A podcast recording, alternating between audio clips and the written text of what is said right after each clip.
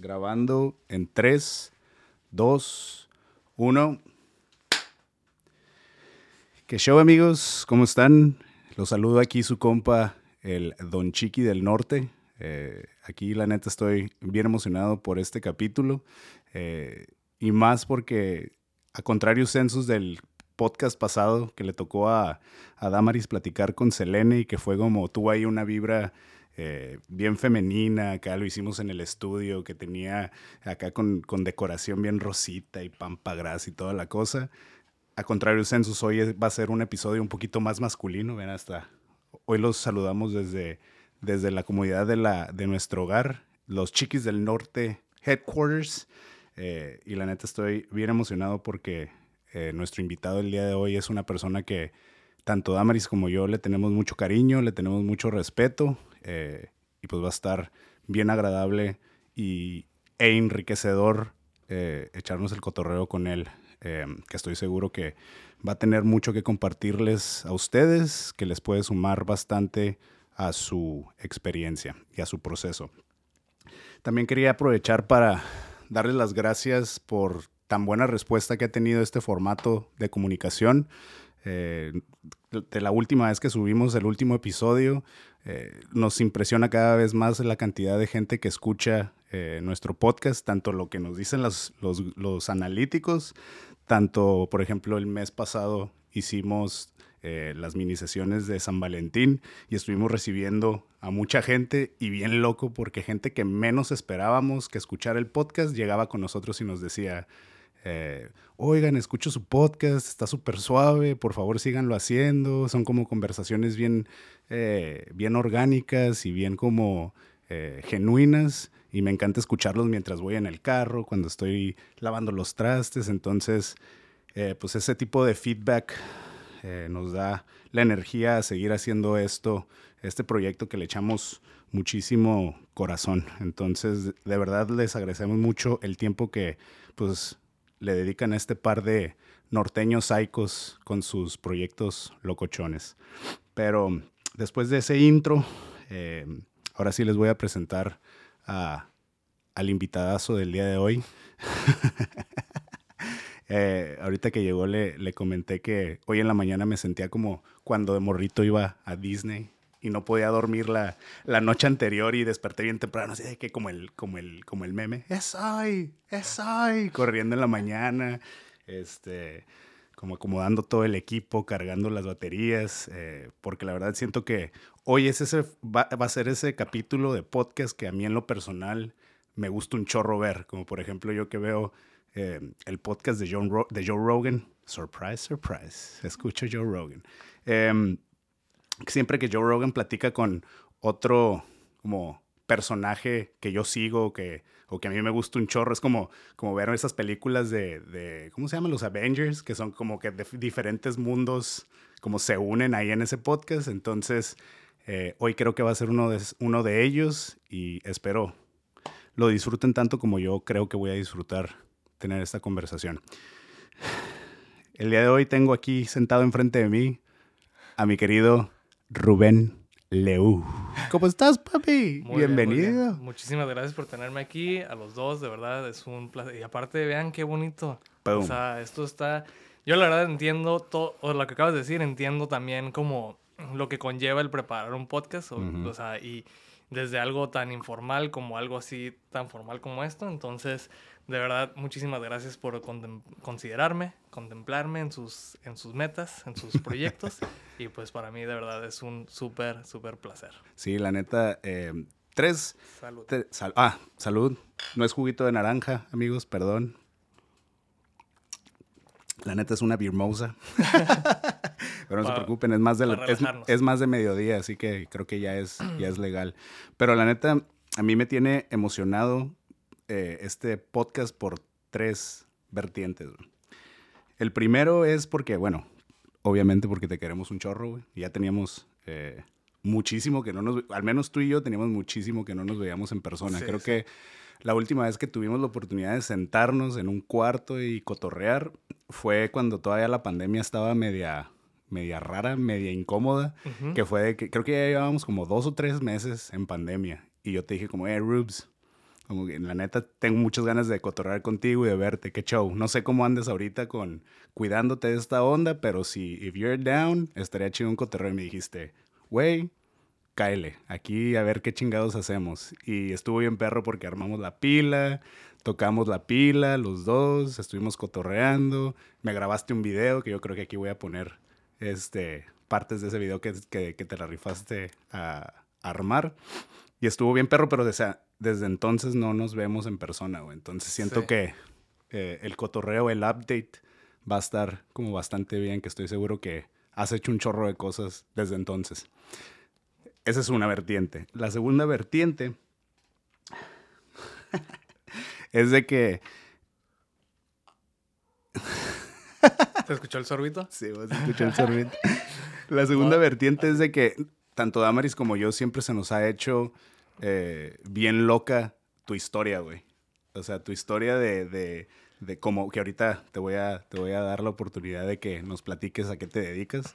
Pero desde la primera vez que escuchamos cómo fue que llegaste desde estar bien morrito hasta lo que eres el día de hoy, es como que no mames, esa, de, esa historia de película, ¿de dónde salió, no? Entonces, estoy seguro que eh, esa ahorita que compartas esa historia, si, si, si gustas hacerlo, obviamente, sé que le va a ayudar a muchos de, esos, de esas personas que nos escuchan en, eh, de, la comunidad de nuestros amigos seguidores, que por ejemplo ahorita están como en la prepa y ya van a entrar a la universidad, se consideran personas creativas y no saben qué quieren hacer con su vida, pues porque, pero que definitivamente no quieren eh, como llevar el, el camino convencional, ¿no? Entonces tú eres, tú eres una historia de éxito eh, no convencional, definitivamente. Entonces, que compartes tu historia me tiene muy emocionado para que la conozcan nuestros amigos.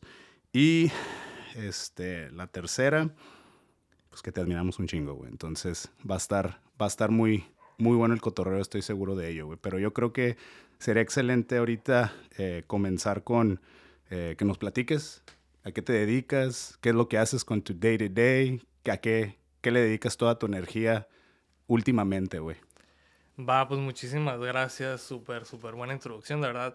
Para mí a veces es como, más bien eh, creo que para todos, ¿no? Todos llevamos nuestra vida a cabo y realmente como, como que no nos sentamos mucho a contemplar a veces cómo es que nos perciben las demás personas. Nada más nos enfocamos en, nuestro, en nuestra chamba, en nuestro como dices, día a día. Y es bonito de pronto escuchar desde una perspectiva afuera que hay una cierta admiración y, y, eso hacia, hacia lo que hago. Eso de verdad me da mucho gusto. Este, y es mutuo también, ¿no? Obviamente yo también sigo lo que hacen desde hace mucho.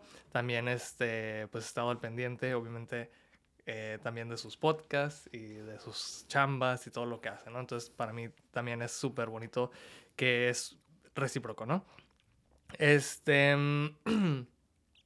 conforme a lo que dices, bueno, no, no sé, no quiero así como eh, perder el hilo de las cosas, pero creo que vale la pena unir ahí un par de cosas. Lo que acabas de decir de la gente que a lo mejor está en la prepa o que a lo mejor están como descubriendo su vocación. Su, vocación y más que vocación como su misión en la vida, ¿no? O sea, como que muchos muchas veces nada más pensamos en cómo lo vamos a hacer para, para, para sobrevivir o para tener un trabajo, para tener un sustento y cosas así, ¿no? Sí. Y lo creativo creo que no solamente es eh, preocupante para algunas personas, pero también es como, no, no tengo la palabra así en mente, pero que no se apoya mucho, ¿no? Es como que a lo que me refiero es que estás en la prepa y dices, no, pues sabes qué? que creo que voy a ser artista. Y te van a decir, mm, ¿por qué no primero estudias para ser dentista y ya que tengas tu, tu, tu, consultorio y tu trabajo y tu familia, pues luego pintas en tus tiempos libres, ¿no? Eso es a lo mejor exagerado, pero siento que es muy común. Que la gente realmente no están tan, este, si me explico, tan inclinados hacia una vida creativa porque la primera preocupación de todos es tener un sustento, ¿no? Eh, curiosamente ayer estaba viendo un documental de, de, pinturas falsas que se vendieron por millones y millones de dólares. Eh, entonces, eh, creo que, que el arte como que pues realmente tiene mucho valor, ¿no? O sea, mucho valor tanto en nuestra cultura, pero también como pues en cuestión monetaria. Monetaria, claro. Entonces, este, pero sí es un tanto, un tanto preocupante para muchos, ¿no? Creo que mi historia es un poquito em, privilegiada y, y, la verdad no me, no me avergüenza eh, decirlo.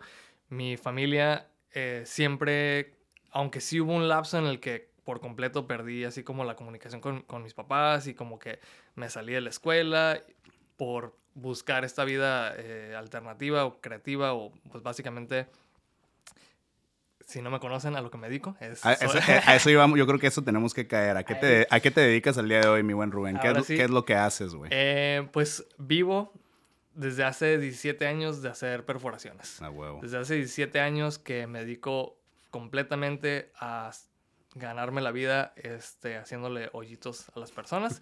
Y esto es algo que a lo mejor dicen, ah, pues sí, claro, yo he visto en Instagram fotos, en Pinterest y todo, ¿no? Pero cuando yo comencé no era así la cosa, era mucho este, peor visto, era como completamente ilógico que alguien quisiera dedicarse a hacer eso. Entonces, para mí llegó un punto en el que tuve que salirme de la escuela para dedicarme a, pues, a lo que yo sabía que era lo que quería hacer. Y pues esto generó muchos conflictos, mucha tensión este, en su tiempo con mi familia y cosas así.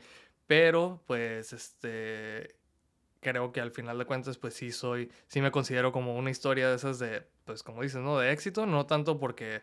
Tenga... Por los millones de dólares. Claro, sí, que esos pues obviamente están guardados bien. Sí, claramente. Allá en Suiza, güey. en las Islas Canarias ahí tengo los millones guardados, claro que sí, pero eh, realmente es bien bonito vivir y no haberte, no haber rendido, ¿no? Así como que obviamente hubo momentos difíciles. Eh, muchos a lo mejor nada más.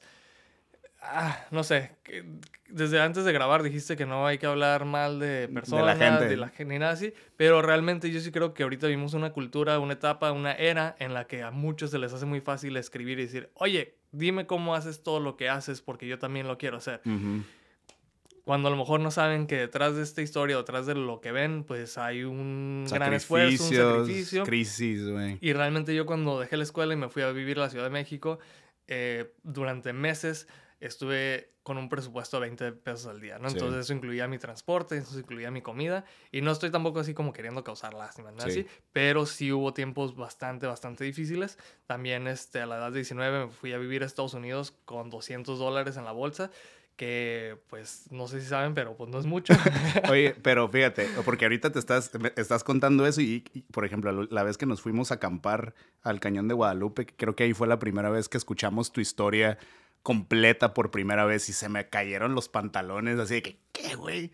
¿Cómo que pasaste todo eso? ¿Cómo que duraste tanto tiempo viviendo de mochilazo, de, de, de casa en casa? O sea, creo que vale la pena como Aquí, aquí en, el, en el programa le puse tres horas que puede durar el podcast, güey. Entonces, ni te preocupes por hacer chiquita la historia, güey. Sí, no, no. Pero, por ejemplo, yo creo que nos podemos ir. Justo antes de empezar a grabar, comentaste algo que se me hizo bien interesante, que comentas que tú, antes de salir uh, y, y como conscientemente decir, ¿saben qué? A mí me gustan las cosas diferentes, como que yo quiero tener una vida alternativa. Fuiste una persona alternativa de closet, güey. O sea, no le, no le decías a tus papás, no les decías a nadie que te gustaban las cosas raras, ¿no? Porque luego también me acuerdo que cuando nos fuimos a acampar, me dices que la primera vez que viste como un documental de, perdón si, si no lo digo bien, pero que alguna cultura de cómo, que, te diste cuenta que llevan miles de años los humanos perforándose, ¿no? Estarías bueno como que contaras esa historia. ¿Cómo fue que se te prendió esa chispa de que, ay, güey, esto me llama la atención, quiero explorarlo? Sí, a mí este, desde, pues desde muy, muy chico, mi papá siempre era así de poner Discovery Channel, de poner National Geographic, y eso creo que lo que generó fue que tuve acceso a ver culturas muy, muy diferentes a la que vivimos, ¿no? Entonces, eh, me acuerdo, por ejemplo, ver a, a, a, a, las mujeres descubiertas y, verlo como sin ningún morbo y decir como que, ¡ay, qué raro que para ellos no les causa la misma... Pero estoy hablando de una edad muy, muy, muy temprana. ¿Cuántos años tenías? Yo creo que alrededor de 6, 7 años. y fue como muy impresionante decir como que, oye, yo no puedo ver esto porque sí era típico que si estábamos viendo una película y salía una escena pues acá. Le cambiaban a la tele. No, no, me decían como que no veas esto, ¿no? Y ah, pues me tapo los ojos, no, no pasa nada. Pero ¿por qué razón las tribus este, traen ahí todo colgando y, este, y no, tanto hombres como mujeres, y no hay ningún morbo, ¿no? Entonces desde ahí dije, ah, caray, hay algo, O sea, nosotros no somos la única versión, ¿no? Entonces hay otra versión. Y, ah, caray, nuestra religión no es la misma que otras religiones. O, y, y sobre todo lo que más, más me impactó de, de, de muy niño, y esto sí, este, recuerdo súper bien que estaba en primero y primaria, o sea que seis años más o menos. Eh, fue la primera vez que vi a las mujeres de Borneo con sus orejas colgadas hasta abajo de los hombros, de los hombros y con sus aretes colgados ahí, ¿no? Y yo lo que no entendí en ese momento es que sus orejas eran expandidas. Yo ahorita ya no las tengo expandidas, pero pues las tuve así también colgando. No tan abajo, pero así. Y entonces yo lo que pensaba era que su lóbulo en realidad era jalado hacia abajo y abajo tenían su arete. Y yo le pregunté a mi papá, oye, ¿cómo, ¿cómo es que tienen eso? No, pues desde niñas, fue una explicación así como muy sencilla, desde niñas se las empiezan a jalar los lóbulos y pues ya cuando están grandes les cuelgan. Y recuerdo que yo en la primaria empecé así a jalarme los lóbulos. como que empecé así de que, bueno, si empiezo ahorita a jalarme los lóbulos, a lo mejor ya de grande los tengo así, ¿no? Entonces eso Obviamente no lo continué, nada más fue una etapa así como, como una impresión, ¿no? Que, Pero ya ahí la semillita se te implantó en el cerebro, güey. Claro, y aparte, este, cabe mencionar que yo, pues desde niño fui muy raro, o sea, realmente yo fui un niño muy callado, eh, tenía más como relación a veces con maestros que con, que con alumnos, o sea, yo siempre fui un niño rarito, o sea, eh, así como, como muy, muy introvertido, pero no tenía problemas yo como no me sentía aislado. Yo no es, es, lo que te iba a decir, porque me, me, acuerdo que tú de morrito tuviste una vida relativamente normal. Ibas a judo, o sea, sí te juntabas con tus compitas, o sea, jugabas, te gustaban los deportes, o sea, no porque eras un niño rarito, no eras funcional en la sociedad, ¿no, güey? Creciendo. Pues, estamos, son etapas diferentes, de hecho, este, porque para mí como un cambio muy significativo que tuve en la vida fue a los ocho años cuando mi mamá falleció. Y luego poquito años, un año después mi papá se volvió a casar e integramos una familia como diferente. Y todo eso tuvo un impacto como pues en mi persona, ¿no? Entonces todo eso sí como que tuvo un, un reset ahí de, de, de, formación, creo. Entonces antes de eso, como los seis años, primero, segundo, tercero, secundaria, este, sí, este, sí era un niño como introvertido, y como que también, eh, por ejemplo, me hacían bullying y cosas así, pero yo realmente nunca me vi como muy, muy afectado por eso. Yo a mí como que realmente... Pues, Estabas en otra onda. Estaba en mi onda, ajá, como que realmente no me, no me interesaba tanto como jugar el mismo juego que, que los demás. Em, después de esa etapa, como que una, un periodo, eh, quisiera llamarle como de lástima, en la que los niños era como que, ay, no, no nos podemos burlar de él porque pues se le murió su mamá, ¿no? Pero después de un lapso fue como que, ah, no, ya otra vez sí nos podemos burlar de él, ¿no? Entonces eso, este, pues digo, también tuvo un impacto en mi vida. Después, como dices, más como en la secundaria, eh, fue cuando encontré, bueno, mi papá siempre me tuvo como en diferentes actividades, actividades. sí, ¿no? Entonces, este, yo andaba en bicicleta en montaña y entonces todo el día andaba en la calle. Entonces un día me dijo, ¿sabes qué? Tenemos que saber dónde estás, te vamos a meter ayuda y pues ya, ¿no? Eh, pero siempre tuviste mucha energía, pues, o sea, simplemente eres un morro de que no te podías estar nada más en tu casa jugando videojuegos. Mm, no, yo nunca tuve videojuegos, pero sí podía estar todo el día viendo la tele. O sea, para mí era fácil estar todo el día así sin hacer nada. ahí porque eh, amas tanto YouTube igual que yo, güey. Sí, YouTube. Ajá, YouTube es la... Eso fue como lo primero que encontramos que tuvimos en común, porque me acuerdo que Damaris yo siempre le he dicho, güey, yo podría estar viendo YouTube pero toda la vida. o sea, sí, sí tienes en cuenta que YouTube es más visto por hombres que por mujeres, ¿no? No sé cuál sea ahí la, razón. La, programación distinta que, que tenemos.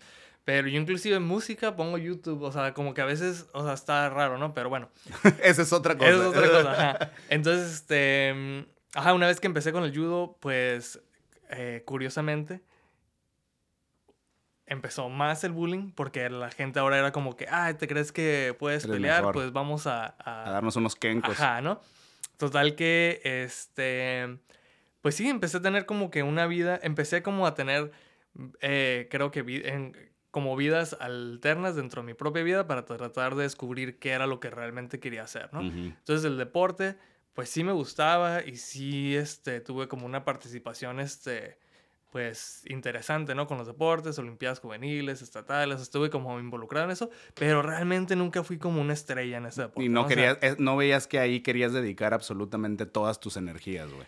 No, porque en algún punto, este, mm, debido a que veía mucha tele y veía, este, pues MTV más que nada, empecé a darme cuenta que que realmente me gustaba el look de pues los alternativos, o sea, que de pronto este cosas que ahorita pues a lo mejor parecen muy chisis, pero inclusive ver a los de Crazy Town ahí todos tatuados y, perforados, o sea, cosa que obviamente no es el look que ahorita como que me gustaría. que te lo pondrías. Ajá, pero Blink 182 y Linkin Park y todas estas, las rolitas así como alternativas que salían, decía, ah, pues yo también, creo que yo también estoy enojado con la vida, yo también quiero así como que ese look diferente y como ya tenía esa, esa noción de las culturas como pues, prehispánicas. Pues, prehispánicas y alternativas y cómo se dice culturas, porque no solamente eran las culturas este, ancestrales o las tribus así como aisladas, sino también me empezó a llamar la atención como desde, desde muy niño lo del punk rock y como, como la, la cosa alternativa.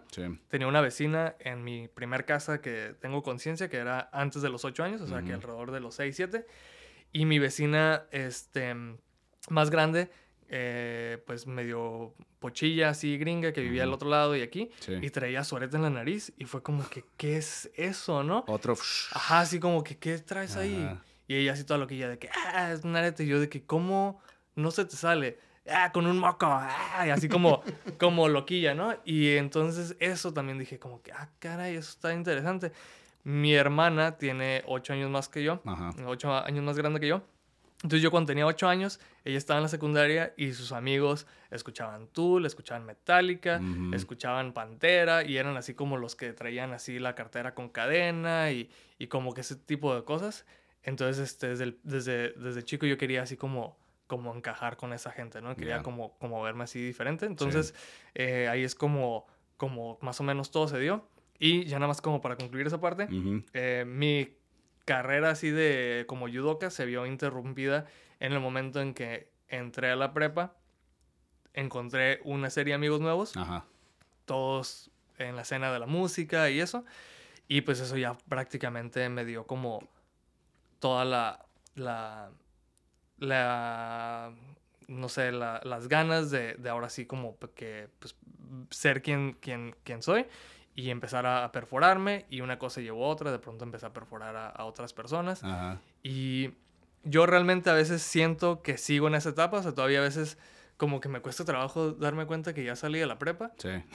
porque literal siento que lo que empezó, o sea, fue una etapa que comenzó en ese, en ese tiempo y de la nada ya tengo... Ya tienes 35 años, güey. Sí. ¿Sí tienes 35? Casi, pero sí. Sí, no, güey. Es que de hecho, ahorita que estabas platicando de, del impacto que tuvo para ti eh, las épocas de MTV, el ver la tele tanto, creo que nosotros como hombres de esta generación, los, los old millennials, que la Mari siempre me, me echa carrilla cada que digo que soy old millennial, pero eh, vivimos una, eh, como una época bien peculiar en como cuando en esa transición de ser niños a preadolescentes y adolescentes, porque una nosotros sabemos cómo es el mundo sin internet.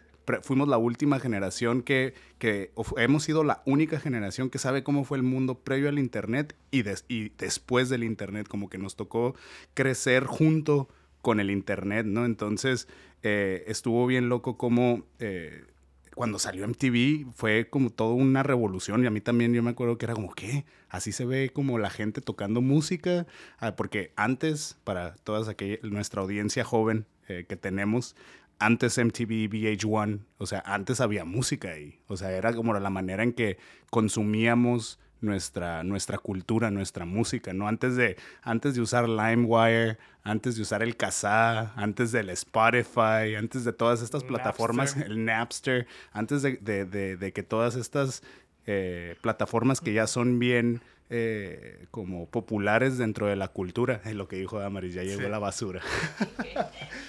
Amigos, les pedimos una disculpa. Eh, ¿Se escucha o no? ¿Eh? ¿Se escucha? Una madre. Pero aquí estamos eh, en, la casa de los chiquis del norte. No es un estudio con audio controlado, con acústica. Con...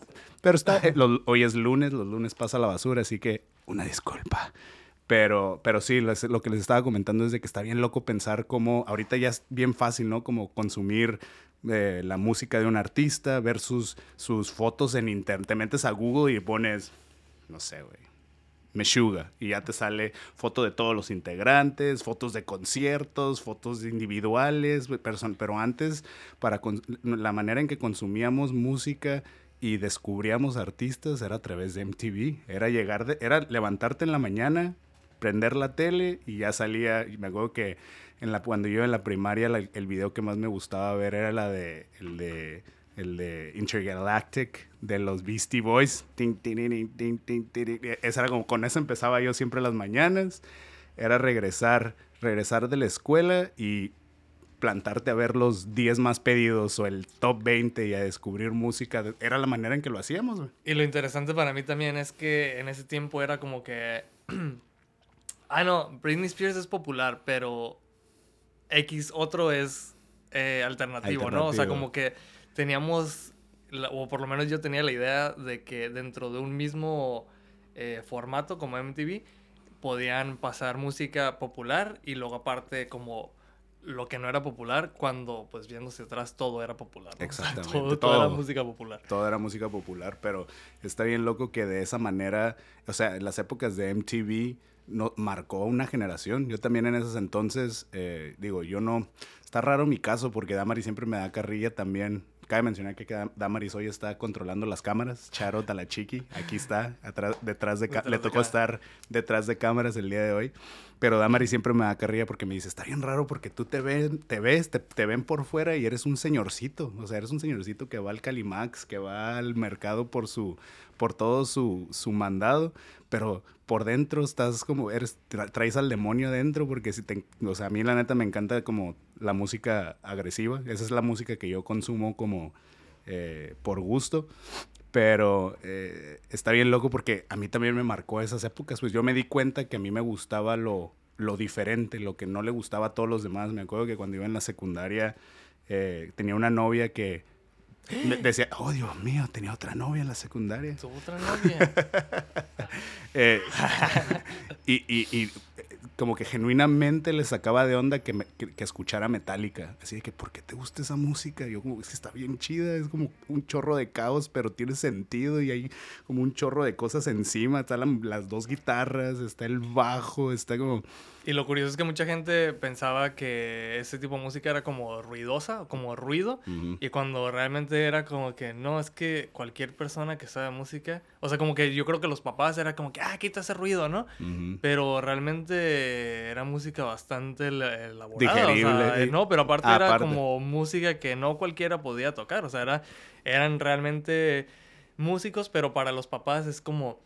Es, es como decirles, es que en algún momento ustedes sus papás Pink Floyd no era música, ¿sí me explico? Pero no quiere decir que Pink Floyd o Led Zeppelin o bandas anteriores no estaban tocando música, simplemente era difícil para ellos digerirlo. Digerirlo totalmente, pero eh, ahorita que te estaba escuchando digo que está bien loco porque así como al Rubén y a mí, o sea, estoy seguro que a toda la generación MTV nos cambió la vida de alguna u otra manera. A partir de ahí yo ya me empecé a traumar con la batería. O sea, yo ya veía los videos y era como, ok, yo aprendí a tocar la batería viendo MTV, viendo videos de MTV, así como me clavaba así enfrente de la, de, la tele y me ponía a ver, ok, ese platillo va aquí, este platillo va acá, el vato como que mueve el pie así y se escucha eso.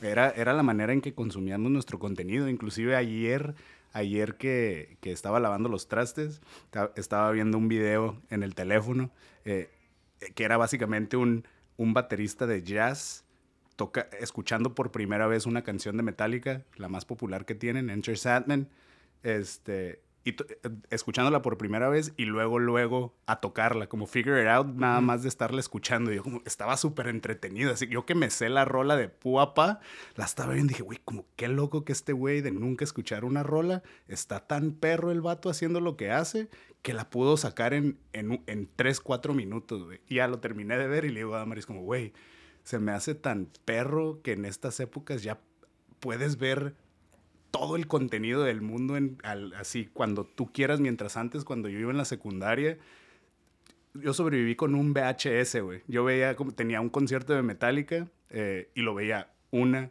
y otra vez y ahí estaba así en el, me, sentaba enfrente de la tele a verlo y ahorita ya en estas épocas no te alcanza el tiempo para no te alcanza el, no te alcanza el tiempo por eso te digo como si eso hizo por nosotros MTV en su momento, ¿qué, hará esa accesibilidad a contenido a la generación del día de hoy, no, güey? Pues yo me voy un poquitito más atrás. Por ejemplo, a mí me, impacta mucho lo que hizo este por ejemplo, este, Camarena al hacer la televisión, bueno, al descubrir cómo hacer la televisión a color, porque realmente, si lo pensamos bien, fue alrededor de la era hippie.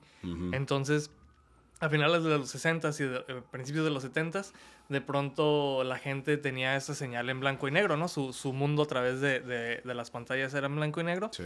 Y de pronto entran los colores y pues ¿qué trae la onda hippie, no? Una explosión, de, colores, y que al mismo tiempo va con la onda psicodélica y todo ese rollo.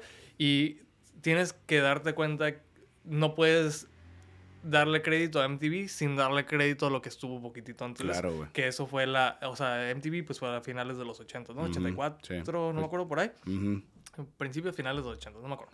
Pero total que poquito antes de eso pues fue la onda hippie. Y este... Mm, nosotros pues, estamos en México, estamos en la frontera, lo que sea, ¿no? Pero nosotros siempre hemos sido muy influenciados por Estados Unidos, ¿no? Totalmente. Entonces, este, tanto en esa época también de los 60, pues hubo eh, todo el movimiento sociopolítico en Estados Unidos y eso influenció el movimiento sociopolítico en México. Y también, por ejemplo, yo ahora que uso el pelo largo, eso es algo que comentaba en uno de los podcasts hace poco, o no me acuerdo dónde, pero es que para nosotros es lo más normal del mundo que un hombre traiga el pelo largo y ahora pues que traiga aretes y así, pues nadie lo cuestiona, nadie dice nada, ¿no? Pero es algo que, que lo puedo vivir a través de, de las generaciones pasadas que tuvieron un gran pedo con la sociedad. O sea, ellos tuvieron un. O sea.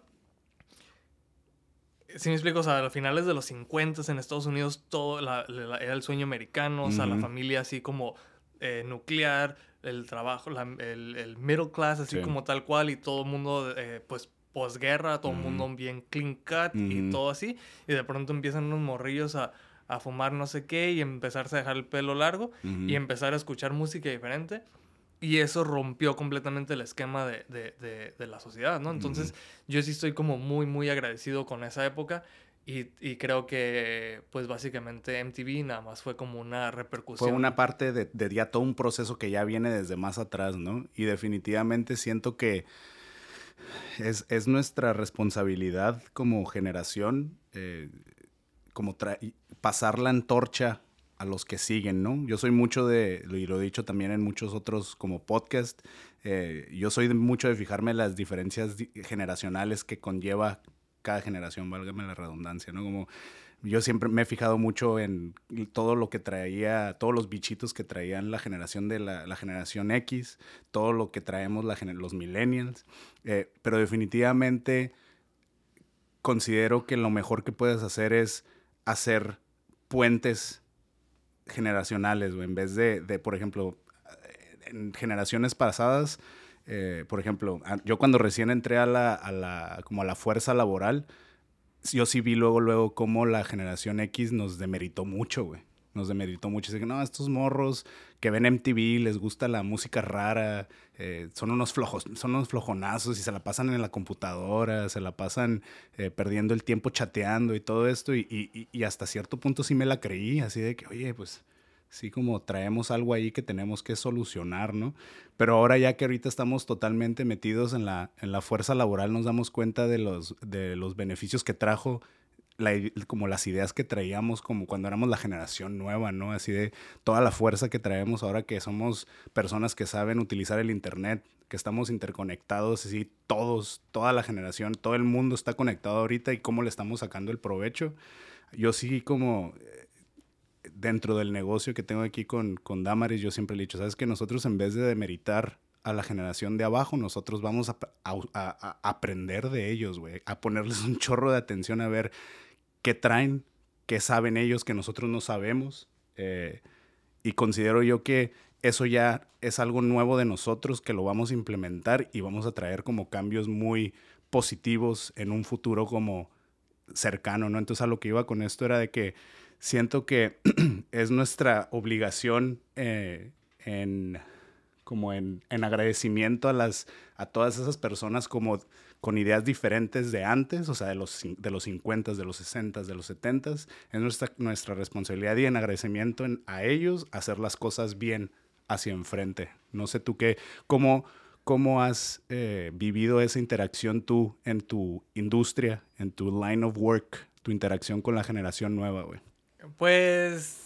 Eh mi clientela, por así decirlo, o sea, la gente con la que más me desarrollo hoy en día es gente un poco más grande que yo. La mayoría de mi clientela son señoras. ¿Es en serio? Sí, la mayoría, porque ahorita también, sobre todo, no estoy atendiendo menores por ah, lo de la, pandemia. Desde hace un año que no estoy viendo menores de edad.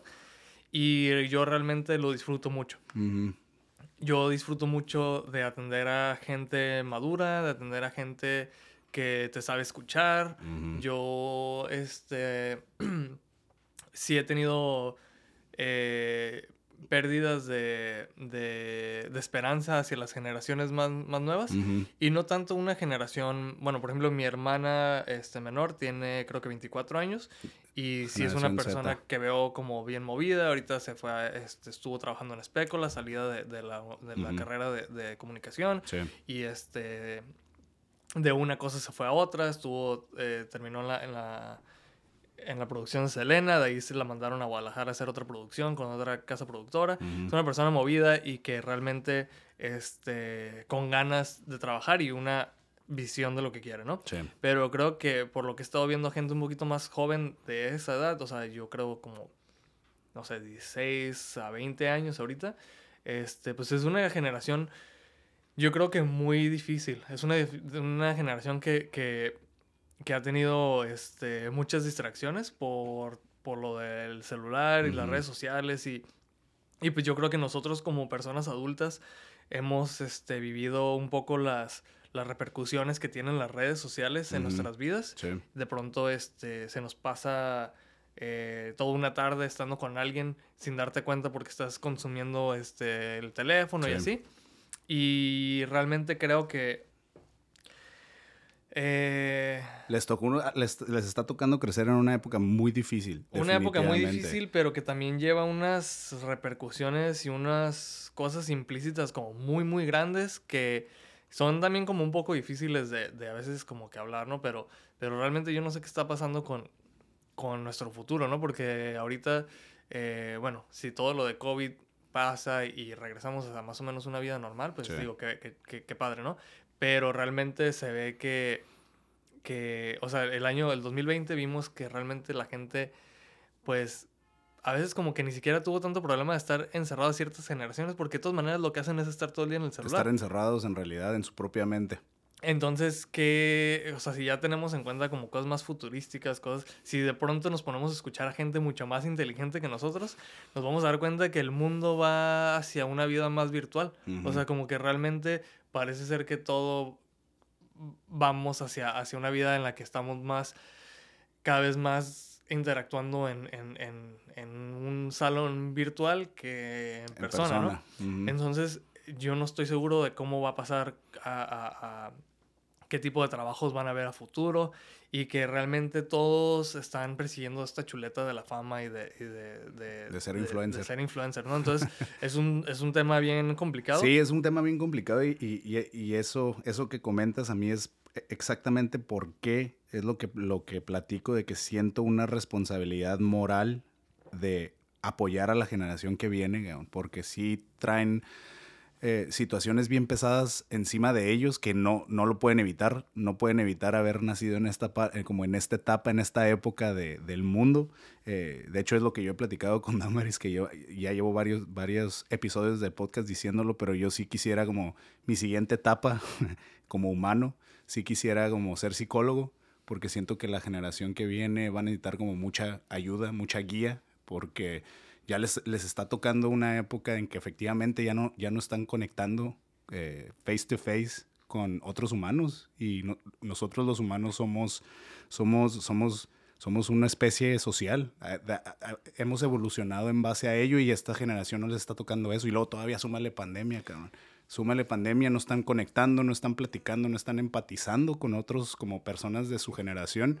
Entonces por eso siento como que eh, ni lo voy a hacer por el dinero, ni lo voy a hacer por eh, el reconocimiento, simplemente siento que en un futuro cercano o mediano, vamos van esa generación va a necesitar como mucho apoyo psicológico, como para eh, centrarse y encontrar un sense of meaning, porque eso siento que es como lo que está haciendo falta a nivel generacional de esa generación. Si de por sí yo, güey, le batallo a veces para, bueno, ya no, últimamente ya no, pero sí durante mis, no sé, mid-20s, y llegándole a los 30 no encontraba un, como un, eh, una razón para ser, una razón para existir. Afortunadamente y después de mucha introspección y eh, pláticas con gente como tú, ya me encontré. He vivido como los últimos tres años bien eh, bien contento, como con una mente bien clara de por qué estoy haciendo las cosas, hacia dónde voy, pero fue un chorro de esfuerzo, cabrón, y fue como esfuerzo consciente. Entonces ahora sí, súmale a e, que esta generación está a nada de llegar a esa época que pegan unas crisis horribles y no tienen un suelo fijo donde pisar, eso me, me como me preocupa y quiero ayudar, güey, no sé. Aquí la cosa también es que, por ejemplo, con todo lo que tú acabas de decir, aún así pues ahorita estamos haciendo los dos un esfuerzo, un tiempo de nuestras vidas para estar y como reconectar, ¿no? Con nosotros, o sea, nosotros. Pero realmente algo que le estaba comentando a Jenny en la mañana es que, por ejemplo, ustedes son personas que, desde mi parecer, tuvieron que poner en pausa todo, o sea, todo lo que conlleva una vida social con tal de cumplir sus metas, ¿no? Entonces ustedes ahorita están enfocadísimos y están como...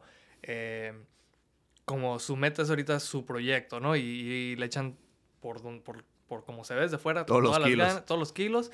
Y este y desafortunadamente ese proyecto también pues ha llevado a a lo mejor separarse de ciertas amistades o dejar gente a un lado que no pueden como ver la misma visión de ustedes y decir como que, ay, huevo, los voy a apoyar, aunque sea desde fuera. Es como que, ay, no, ya, ya, este, ya no están, nada más piensan en trabajo, pues ya los voy a hacer a un lado, ¿no?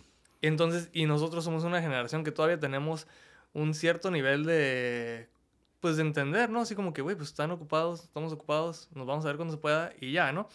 Pero entonces ahora imagínense generaciones más chicas que yo he visto en internet que están dispuestos a traicionar amistades, o sea, hacer bromas, hacer cosas y, y, como también... El cancel culture que está como de super moda con ellos. Eso, y también algo que me llama mucho la atención, que casualmente me entretiene mucho, pero, pero se me hace como, desde un aspecto como psicológico, se me hace muy chistoso ver videos actuados, de, de escenarios como actuados en los que, sobre todo como ya repetidos, ¿no? Ves el video en el que a una señora se le olvida el bebé arriba en el carro y va manejando y de pronto ves que hay como, como múltiples versiones, ¿no? Así del mismo, del mismo escenario. Entonces te das cuenta que la gente está haciendo cosas nada más por agarrar tu atención. Entonces como que como que el, el, chiste, el juego ya no es tanto qué te puedo vender, sino como como cómo le puedo hacer para agarrar tu atención y mientras agarro esa atención alguien te va a tratar de vender algo, ¿no? Entonces, este siento que las generaciones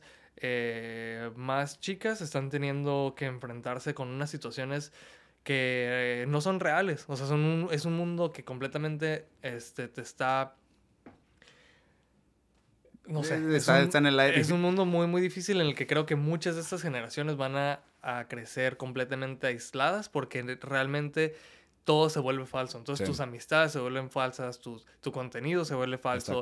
y entonces, ¿cómo, ¿cómo puedes realmente este, representarte, representarte, perdón, como una persona real en un mundo que, en el que, ¿sabes? Inclusive el cancel culture, como mencionas, o sea, yo la cagué, va, me presento, doy una disculpa, lloro hacia la cámara y luego al final dices, bueno, ¿cómo puedo, cómo puedo saber si esa persona... es, un mundo muy extraño el que estamos viviendo y, y creo que, que este pues o asumimos una responsabilidad, como dices tú, y, queremos dejar un mundo mejor.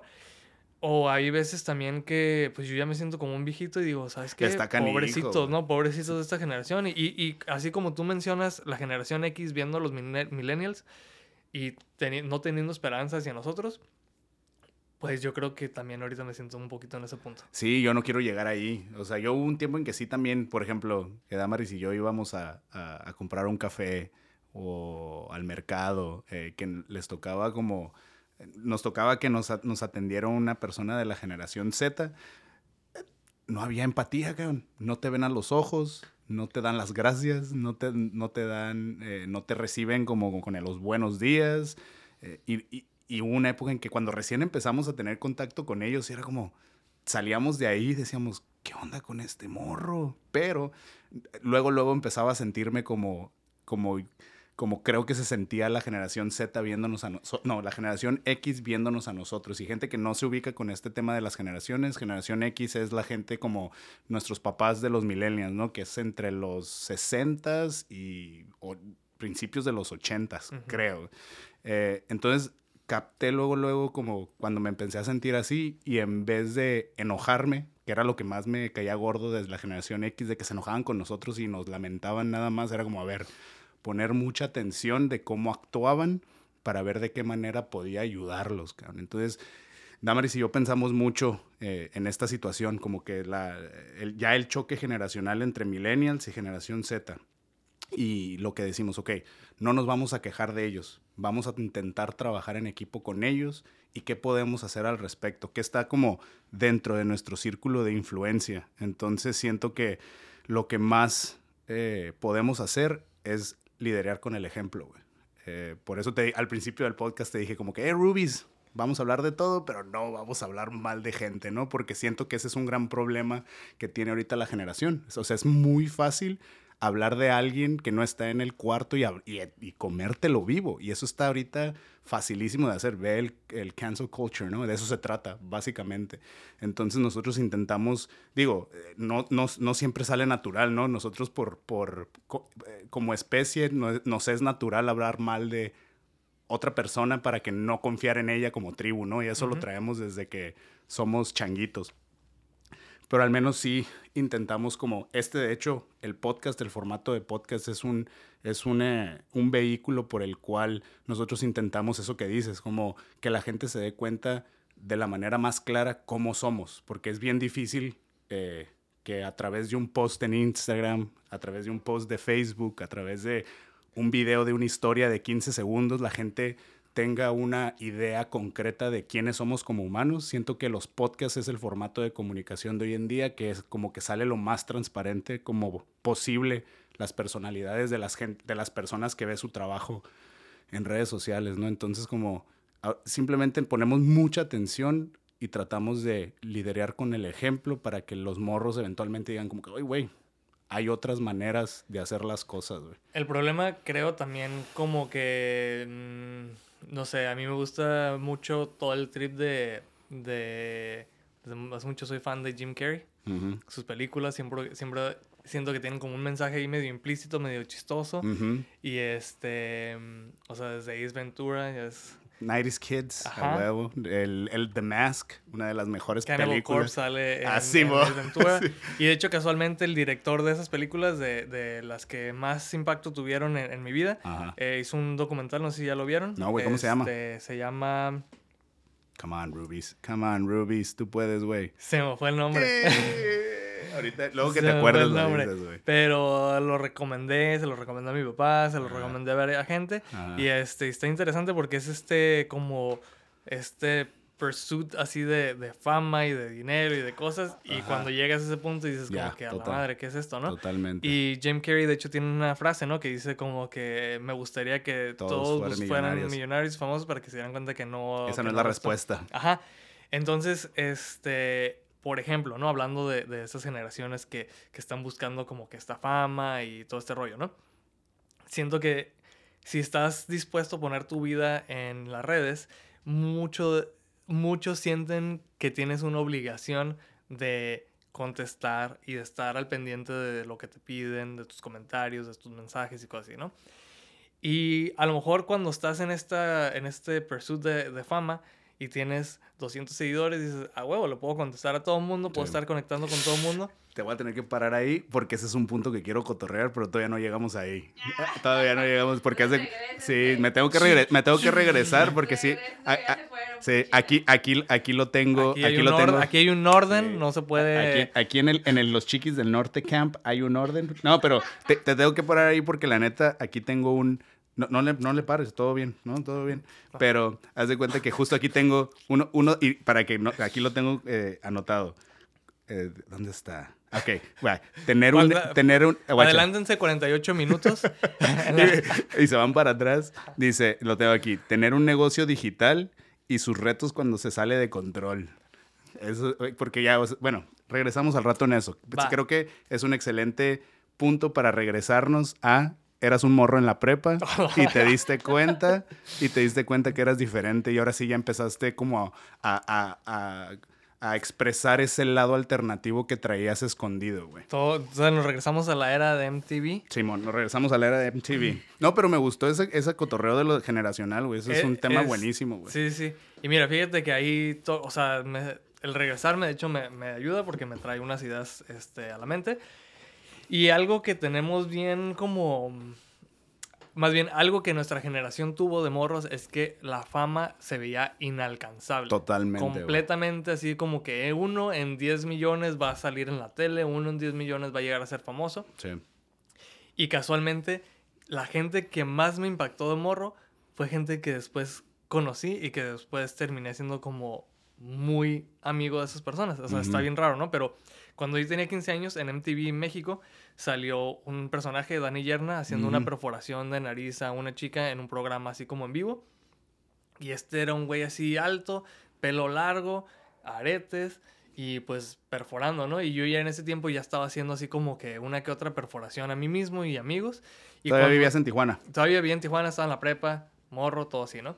Y al ver a este este güey, o sea, darme cuenta que había alguien que vivía de hacer perforaciones y que estaba saliendo aparte en la de MTV. Y dije como que, ah, hay, manera. hay algo ahí, ¿no? Entonces, este, gracias a que soy de la generación que empezó a tener computadoras en su casa, en su cuarto, perdón, bueno, en sus casas, en sus cuartos. Que era, que era rarísimo, güey, era rarísimo que alguien tuviera una computadora en su casa. Ahí es a lo que me refiero con el privilegio que tuve.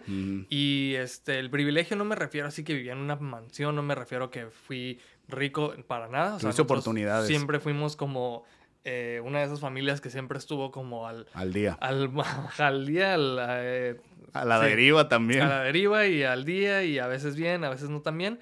Pero bueno, aún así este, tuve el gran privilegio de ser esos morros que tenía computadora con internet en su cuarto. Y eso me abrió la puerta a, empezar a, a, indagar en el mundo de, de, las perforaciones. Sí. Y sobre todo que ya había mucha, mucha información, pero en Estados Unidos, en Canadá, en Europa y no tanto aquí en, en México, ¿no? Entonces yo empecé a hacer mi tarea, empecé a investigar y total, para cuando cumplí 18 años, yo ya me, me pude, este, con la excusa de irme a estudiar a otro lado, ahora sí que, este, dije, no, pues, de hecho, quería mencionar algo. Hay no sé si han visto la película de, de Notorious, la de Biggie. No, no la he visto. Este, se la recomiendo, también es muy buena. Y este, él vivía así como con su mamá y su mamá pensaba que era un pan de Dios y así. Y él se salía para ir a la escuela y, o sea, bueno, en la película, ¿no? Lo representan así y sube a la azotea y abre su, su ataúd. Su, hay un, ¿cómo se dice? No, un ataúd, un, baúl, un baúl. Y este, y saca ahí sus, sus tenis y sus cadenas de oro y hasta su pistola y así, ¿no? Se Entraba en personaje. Ajá, en, en personaje sí ya guero, ¿no? Y yo también salía de la casa y era, me ponía mis aretes y, y eh, así como que era todo escondido, ¿no? Todo era secreto. Y más allá de lo que me ponía, o sea, físicamente, mi peor temor era que supieran que eso era lo que yo quería como internamente, ¿no? Internamente yo... Y aquí siento que me... A lo mejor me estoy saliendo de la raya, pero me identifico con gente que a lo mejor tiene problemas con su identidad de tanto de género como identidad de, de cuerpos, a dismorfia, son un montón de cosas que, que, que dices como que, oye, yo quiero verme así, pero no puedo porque mis papás o porque esto y el sociedad. otro. A lo mejor me estoy utilizando un ejemplo así malísimo, pero bueno, yo me sentía de una forma y no me podía ver de esa forma por miedo a lo que fueran a decir, ¿no? Entonces dije, no, ¿saben qué? Me quiero ir a estudiar antropología y casualmente el único lugar donde hay es en Querétaro, ¿no? Que ahí tenía familia, tenía quien me recibiera y así, ¿no? y te fuiste. Me fui con esa excusa. Sí, terminaste la prepa, eso ya. Terminé la prepa, sí. ¿Tuviste gap year o fue directamente? Directamente, sí. pero casualmente fui a hacer mi examen de admisión y regresé el día de mi cumpleaños. Mi cumpleaños en junio, este, a final de junio. Entonces yo regresé de mi, de mi examen de admisión el mero día que cumplí 18. Así, no, no esta historia no la, no la estoy inventando. Pasó por mí al aeropuerto mi papá, serio y callado. Dije, ah, caray. Dije, no, pues está agüitado que me voy a ir, ¿no? A lo mejor, y que así nada, ¿no? Así callado. Dije, ah, pues, órale, ¿no? y venimos así manejando, bajando del aeropuerto. Y así, que, pues, ¿qué, onda, no? Así que, ¿qué, qué onda? Y así de que, no, pues, este, mi papá es muy, muy fan de jugar solitario.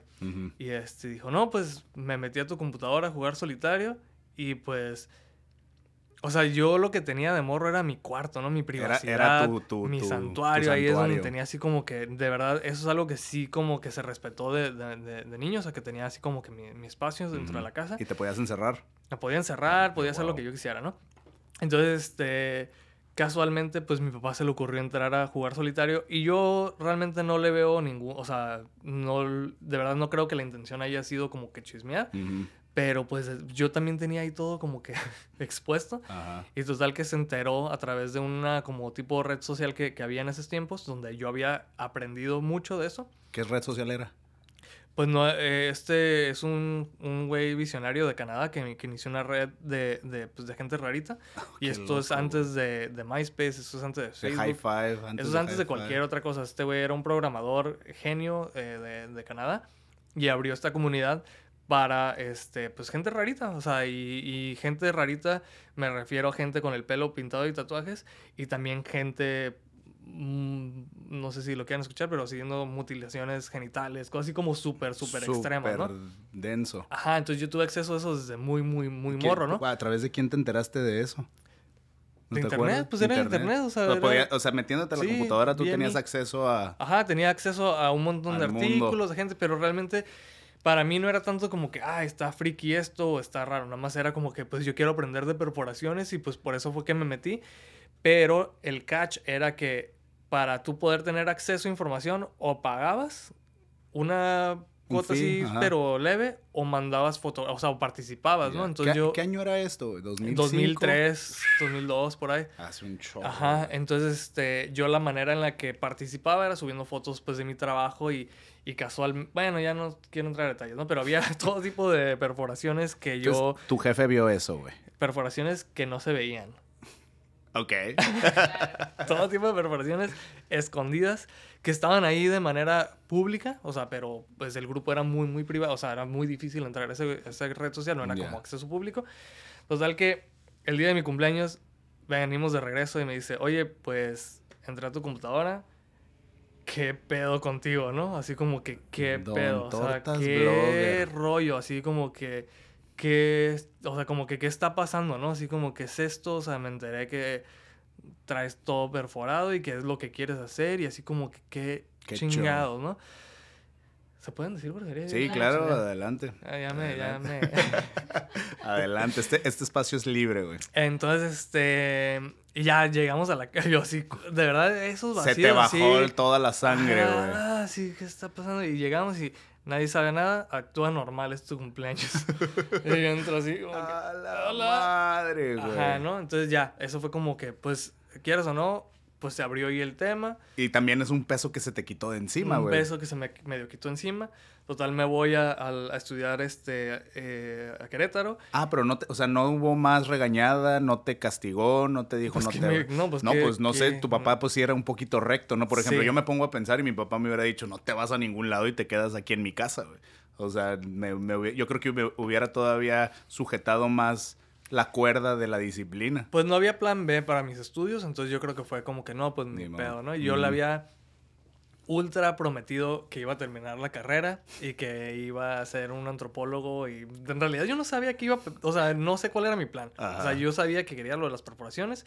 Dije, pues a lo mejor por antropología, pues siempre me interesaron las culturas. A lo mejor puedo hacer antropólogo y al mismo tiempo pues dedicarme a las perforaciones y hacer algo como mixto ahí, ¿no? Total que este ya por primera vez experimenté la libertad de poderme perforar la cara, de poderme hacer todo lo que quería y empezar a, a, perforar en estudios, o sea, eh, como profesional. Porque acá en Tijuana perforabas en dónde, o en tu casa, o... Eh, perforé por primera vez así como bien en un estudio que estaba en la Revolución, a un lado del Sambors, que a lo mejor sí tienen años como yo, se este, lo recuerdan, se llamaba Oxígeno. Mm, Ahí tuve, era un, el rock shop así como de Tijuana. Ah, bueno, estaban los Ciris y había otros, ¿no? Pero ahí, este, casualmente a los 15, 16 años me dieron un cursito para perforar, me vendieron el material, me vendieron joyería y yo empecé a perforar ya como de planta en la casa de un amigo, Adrián. Mm. Quien es el, eh, ahorita el de.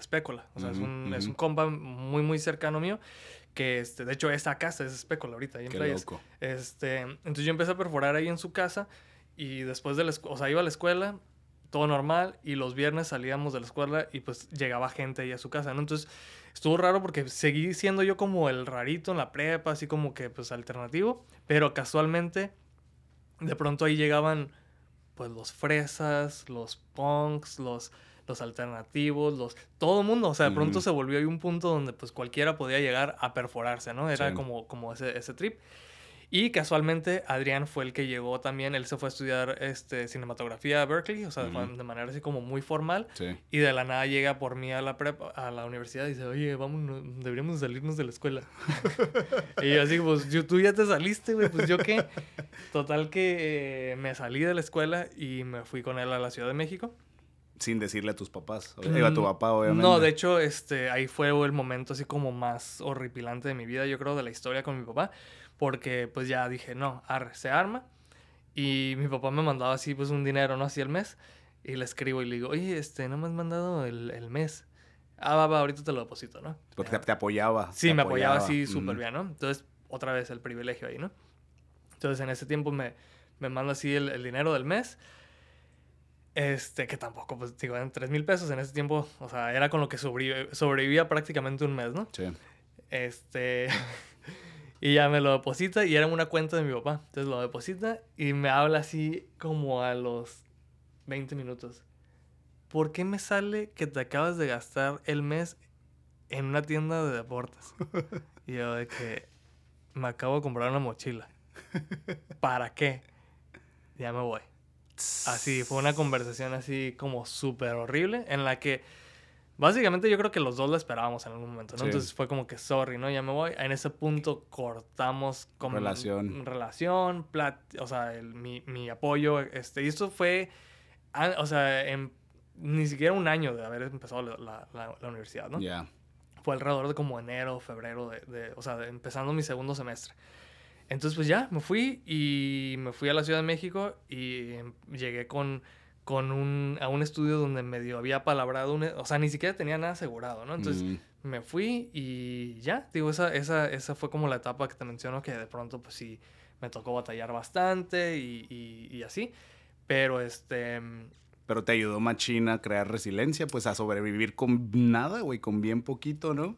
Casualmente esto es algo que acaba de llegar porque eh, hace poco hice un podcast con Dani Yerna, el que mencioné, que, apuntaste ahí, porque eh, Dani Yerna fue el primer perforador de México, pero no es mexicano, él es de Bélgica. Él trajo toda la escena de, del underground a México, o sea, llegó a México en el 85 y él trajo toda la música. Él también era DJ. Bueno, él era DJ más bien antes de ser perforador. Y él abrió un, un, un, un, este, un antro aquí en México que se, llama el se llamó el Tutti Frutti. Y él prácticamente inició la escena underground en México. Él trajo Joy Division, Bauhaus, eh, toda la música así como rara, que él traía los, los pelos así gigante, un montón de perforaciones. Y él tuvo también, cuando empezó, cuando cerró el antro, la gente se quería perforar, entonces él empezó como a perforar, pero viajó a Los Ángeles, al Gauntlet, que es la primera tienda en la historia del piercing moderno. Compró joyería, compró agujas, compró libros y regresó a México a empezar a perforar. Entonces fue el primer perforador como serio de, México, ¿no? Entonces yo a esta edad fui al estudio, el que me ofrecieron la chamba, Ahí estaba. Ahí agarré la chamba y me fui corriendo a su estudio con la mochila. De hecho, me acuerdo que estaba Adrián también ahí conmigo. Así entramos todos mugrosos, así con, con las mochilas al estudio. Bien crusty. ¿Era, ¿Era, una época crusty tuya? Eh, poquito. Más bien como, más que Crossy parecíamos, creo, como europeos perdidos así en México. Sí. La verdad, este, no, no lo niego, ¿no? Los dos así como que pues no encajábamos, andábamos en el metro con mochilas así de acampar, así como que sí, algo, algo, algo interesante. ¿Y qué pensabas en esas épocas, güey? Pues, estabas bien morro, estabas bien lejos de casa. Supongo que era, era un sentimiento de euforia porque por fin estabas como eh, experimentando uh, por primera vez la libertad total, ¿no? A pesar de que le estabas perreando económicamente, eras tú. Eh, güey, el dinero era lo de menos. Yo así como que era, tengo una visión de lo que quiero y pues Total que llego así al estudio de Dani. Y esa es una historia que acabamos de contar hace poquito. Así la traigo bien fresca. Entonces llegué al estudio. Y yo, Dani, eh, pues tú eres el mejor en México, yo quiero ser de los mejores, ¿qué pedo? Me enseñas así todo lo que puedas porque ve, yo me voy a ir a Estados Unidos en algún momento de mi vida, yo ya tenía todo el plano, me voy a ir a Estados Unidos en algún punto de mi vida con un güey que tú conoces, eh, Nick Walla, que es un, es un perforador de, de, de, Estados Unidos, él está en, en, en, Ohio, y este, él ya me había como abierto la puerta también, entonces le dije, ¿sabes qué? Él me abrió la puerta, me dice que si llego, pues me va como a analizar en qué punto estoy de, mis conocimientos y él tiene un sistema de aprendizaje de dos años, entonces me va... Ya tenías tu plan, güey. Y dije, yo él me, va a él me va a evaluar y me va a poner en el punto, o sea, a lo mejor tengo que, ser aprendiz un año, a lo mejor seis meses, a lo mejor no tengo que ser aprendiz, entonces como que, ¿qué pedo? ¿Me puedes así como ayudar, echar la mano así con, con todo lo que puedo? Y Dani es una persona súper reservada, súper como pues pues reservada, yo creo que esa es la mejor palabra. Y él se me quedó viendo así como que. No. claro que no, morro. que no. Ajá. a su madre. Ajá, así como que claro que no, así como que qué. ¿Otra cheve? ¿Otra cheve, Ah, va, va, va. Ahora, ya, ahora sí, ya, ya, pasamos la mediodía, ya podemos ser descarados y tener una cheve aquí, güey. Entonces yo dije. O sea, como que me dijo no, pero yo no escuché no. Yo, yo no sé qué escuché. No, eso tú fue como, arre, ya lo, yo supongo que ya con el solo hecho de, que estabas en el mismo cuarto con él, tú ya, ya era victoria. Yo estaba en su lobby y ya se cuenta que, pues, todo mugroso. Yo todavía no tenía ni casa, ni dónde bañarme, traía la mochila así. Y este... Y en eso... Pero te fuiste. no, no, no, no, no. En, lo que, en, lo que, en lo que me dijo que no, Ajá. entró una posible cliente. Ajá. Y él, él, empezó a atender. Me dije, no, pues yo me hago un lado, ¿no? Me dice para atrás. Ajá. Y este, él empezó a atender a, la cliente y yo estaba así, escuchando y viendo toda la interacción. Híjole. Perdón, perdón. Perdón. Perdón. de hecho, déjalo. Pongo aquí en. Lo voy a poner en. En, modo avión. Total que este. Yo no sé qué pasó. Saluda, Chiqui. Ah. Saluda, Chiqui. Saluda. De contrabando, de contrabando. Mi Rubis. Salud. Entonces ya así chévere, así normal, ¿no? Ya así. Mm. Chiqui, para que no, salga en el cuadro. y por cierto, aprovechando que estamos así medio en, medio de todo, asegúrate que tenga ahí este pila todas las, cámaras, Chiqui, para que no se queden sin pila. que nos quedemos sin... Vamos muy bien con el cotorreo. ahí, ahí, están todas las pilas. Está bien para que todos nuestros compas vean qué tan reales somos, güey. no hay edición. No hay edición. Sí, aparte, pues, o sea, realmente, digo, It is what it is. It is what it is. No estamos en una pinche canal de televisión Nada con que ver. una... Nada que este, ver. Oye, entonces estabas poniendo atención de todo lo que estaba pasando. así de todos los detalles. Y lo peor es, Adrián estaba ahí, Adrián puede confirmar la historia, porque Adrián está así como que, güey, pues vámonos ya, ¿no? O sea, dijo que no. Y yo de que así. Y total que, que termina de hablar con la cliente y me dice, pues, ¿qué onda? ¿El martes? ¿Vienes a las 3? Y yo así de que, a las 3 estoy aquí. Qué loco, güey. Entonces me fui a mi otro trabajito, al que, o sea, era un estudio pues también conocido, pero para... Eh, Sofía, quien vino hace poco, lo describió muy bien. Es un estudio que está stuck in the 90 O sea, como que todo lo que... No evolucionó. No evolucionó, se quedó atrás, ¿no? Entonces yo fui ahí a trabajar, pues para tener dónde, trabajar. Pero iba al estudio de Dani. Bueno, empecé a ir eh, como para hacer como shadow, o sea, para ir a... No me pagaban, nada más era ir a ver qué hacían y literal pararme ahí y como observar y de vez en cuando hacer una pregunta prudente, de vez en, o sea, como que, ¿sí me explico? O sea, mm, sí, sí, sí, sí, yo nada más así como por, por fuera. Y eras el único, no había otro morro que pudiera hacer lo mismo que tú. Había, sí había otro perforador ahí, que de hecho, pues ahí como que era morro y como que a él le costó, o sea, y se entiende perfectamente, a él como que le costó mucho, mucho trabajo agarrar ese spot ahí. Y pues yo llegué así como que, eh, entonces siempre, bueno, al principio hubo como ahí, eh, Sí, pues al menos competencia, ¿no? Ajá. Y este. ¿Y sabes dónde está esa persona ahorita? sí, sí, sí, con él. Él sigue con él. No, él cumplió ya creo que 15 años trabajando con él. O sea, él siguió. Él sí se quedó como su. Así, su, mano derecha. Su mano derecha, literal, ajá. Qué loco. Total que, este. Pues llegó el martes. Llegué y. Es que no me acuerdo si fue el primer martes o no, pero me acuerdo que llegué un día y pues hice eso así como, a ver. No me acuerdo si fue el primero o el segundo, pero tal vez fue el segundo día que llegué a la hora que me dijo. Me dijo, ¿vamos a comer? Digo, ¿sí? Ay, güey. O sea, entonces cerramos, o sea, llegué a la hora que cerraban para ir a comer. Entonces me hizo bien raro, ¿no? sé, como que llegué, cerramos, los tres, fuimos, comimos, él pagó, y yo así, ah, cabrón, o sea, como que, bueno, qué, qué, loco, ¿no? Entonces ya empecé a sentir como un, un pequeño ahí como... Que te estaba viendo ahí como potencial y que te quería apoyar. Y de pronto ya de un día a la semana, de pronto ya eran varios días, de pronto ya era como que, oye, tengo este proyecto, ¿qué onda? Vente a trabajar, de pronto ya iba a su casa. Y recuerden que este es el güey que yo vi en la tele. Sí, vi, o sea, el güey que vi en la tele y de pronto ya estoy en su casa así como que...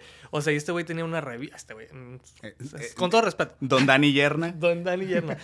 tenía la revista de Tatuarte, él tenía... O sea, él había eh, organizado expos en México, Expo Tatuaje. Sí. O sea, él era una persona así seria, comprometida. Y casual para este tiempo, o sea, el timing no pudo haber sido más perfecto porque yo llegué en el 2005 a la Ciudad de México y casualmente él organizó la primera eh, conferencia de la APP, que es la Asociación de Perforadores Profesionales, que normalmente se lleva a cabo en Las Vegas. Él es la persona que está detrás de eso. Él trajo a la APP a México por primera vez en el 2006. Qué loco. Y casualmente en ese tiempo eh, la industria ha tenido como etapas en las que de pronto... Eh, mucha inclinación hacia, hacia lo hindú, de pronto mucha inclinación hacia Borneos, a las tribus así como de Polinesia, y de pronto en ese tiempo México era el hit. Todas las prehispánicos, todo. Y la presidente de, la asociación en ese tiempo era Alicia Cárdenas, de, un estudio en Denver. Este, que pues súper representación chicana, o sea, así súper. Y ese tiempo pues vinieron, eh, los que vinieron a dar clases del APP pues eran puros americanos, pero con raíces eh, latinas, cubanas y así de todo tipo, ¿no? Sí. Entonces, total que este, vino la APP México y pues yo era, tal vez no la mano derecha de Dani, pero yo estaba ahí de chismoso. Eres parte de su crew ya. ajá, ya era parte del crew, ajá. Entonces yo para ese tiempo este, tenía 19 años, 2006, y casi 19 o 19, no me acuerdo. 20, 2006, yo soy del 86. Ajá. Casi 19, casi 20 años. Ajá. Casi 20 años, porque esto fue en febrero de 2019. Total que conozco a Alicia y me dice así como que, oye, pues hablas inglés, este, perforas con Dani, que es como, pues, el, más mayor exponente de México. Tienes 19 años, ¿qué sigue para ti, no? Bien morro. Ajá, así como que, Kylie, yo te invito a, a, ser voluntario en la APP, pero de Las Vegas. O sea, aparte visa, inglés. Todo, todo, estaba ahí. Entonces dije, vámonos. güey. Vámonos. vámonos. También, este, tengan en cuenta que yo en ese punto trabajaba como para el mejor estudio, bueno, uno de los mejores estudios de México y todo eso, y ganaba como 500 pesos a la semana. O sea, y esto es hace 15 años, ¿no? O sea, tampoco es como que en mis tiempos 500 pesos, no, eran 500 pesos. Simón, eran 500 pesos y te le perreaba. Siguen siendo los mismos 500 pesos que ahorita, casi, casi. Simón. Este, entonces, con, eh, con el poquito dinero, me acuerdo que tenía, este no creo, creo que vendí un, un iPod así de los viejitos, algo así. Un iPod que había que casualmente había cambiado por mi primer cámara análoga, una Pentax. La cambié por, por un iPod y ese iPod al final lo terminé vendiendo para tener mis 200 dolaritos para irme a Estados Unidos. Ajá. Y este. O sea, no la pensaste dos veces, fue como done deal. No, no, no. Vámonos. yo así, vámonos ya. O sea, ya había cumplido lo que quería hacer con Dani, que era como. ¿Cuánto tiempo llevabas ahí con Dani ya? Mm, como un año, yo creo. Como un año, así como que más o menos. Entonces fue como suficiente para mí, así como sentirme este, acá. Y tengan en cuenta que yo, en cuestión teórica, uf, o sea, tenía más que muchos otros perforadores de México, pero en cuestión Práctica. Práctica valía tic. O sea, sí tenía experiencia, pero no lo suficiente como O sea, de 19 años estaba en el estudio de la presidente de la APP en Estados Unidos. O sea, era el estudio más importante en ese momento. No podías tener mejor escuela, güey. No podías tener mejor escuela. O mayor presión. Mm, bueno, pero por ahí. Porque sí fue así como que, órale, pues este, yo me voy a ir a un temazcal este fin de semana, tú date, te quedas aquí en el estudio. Y pues llegaban todo tipo de perforaciones, todo tipo de personas. Y la neta, pues ya a partir de ahí empezó como mi, ahora sí mi... La carrera. Mi carrera así como ya práctica y pues de, de empezar así como a perforar. Y de ese estudio, pues eso fue una visita nada más.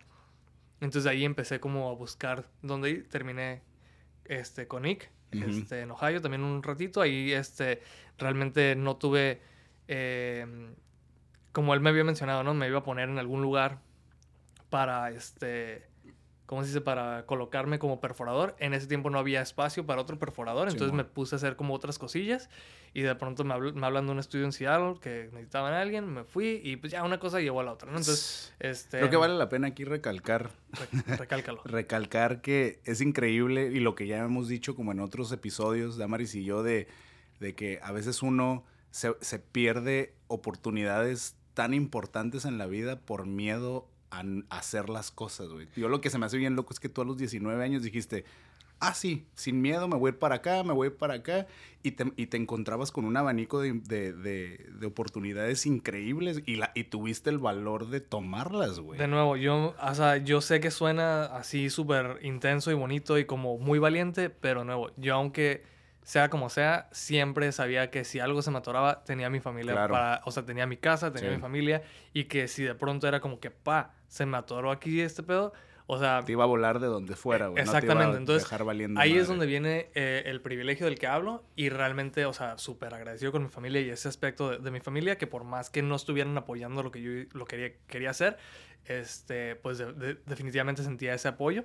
Este, entonces, ahí sí quisiera quitarme ese crédito, ¿no? No fue así como que, ay, sí, tuve el boleto mágico y puse toda mi, mi, mi intención.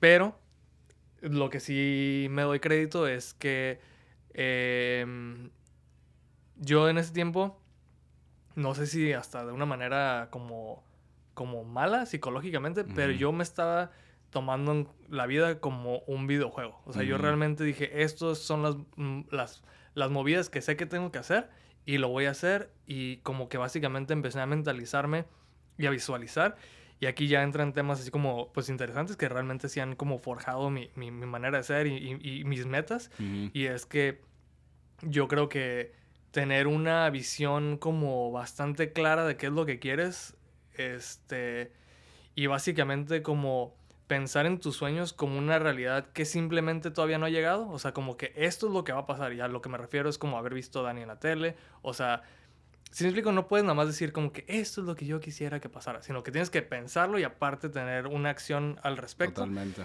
Pero no mames, o sea, a mí la neta, la vida me ha presentado, y no me quiero jinxear, ni quiero sonar así como, no sé, pero realmente la vida me ha presentado todas las oportunidades que he buscado. Y como que realmente tienes que, que, que, pues sentarte y decir qué es lo que quiero de esta vida y pues una vez que lo tienes plasmado, es más fácil atacar. Es importantísimo, ahorita creo que ahorita que lo comentas, es importantísimo como recalcar que es lo, más importante y el paso número uno para cuando tienes sueños es visualizar esos sueños. Los tienes, los tienes que tener bien en claro qué es lo que quieres lograr. Y ya cuando está bien loco porque ahí viene, ahí viene cosillas de neuroplasticidad y de cosas del cerebro que he estado como estudiando.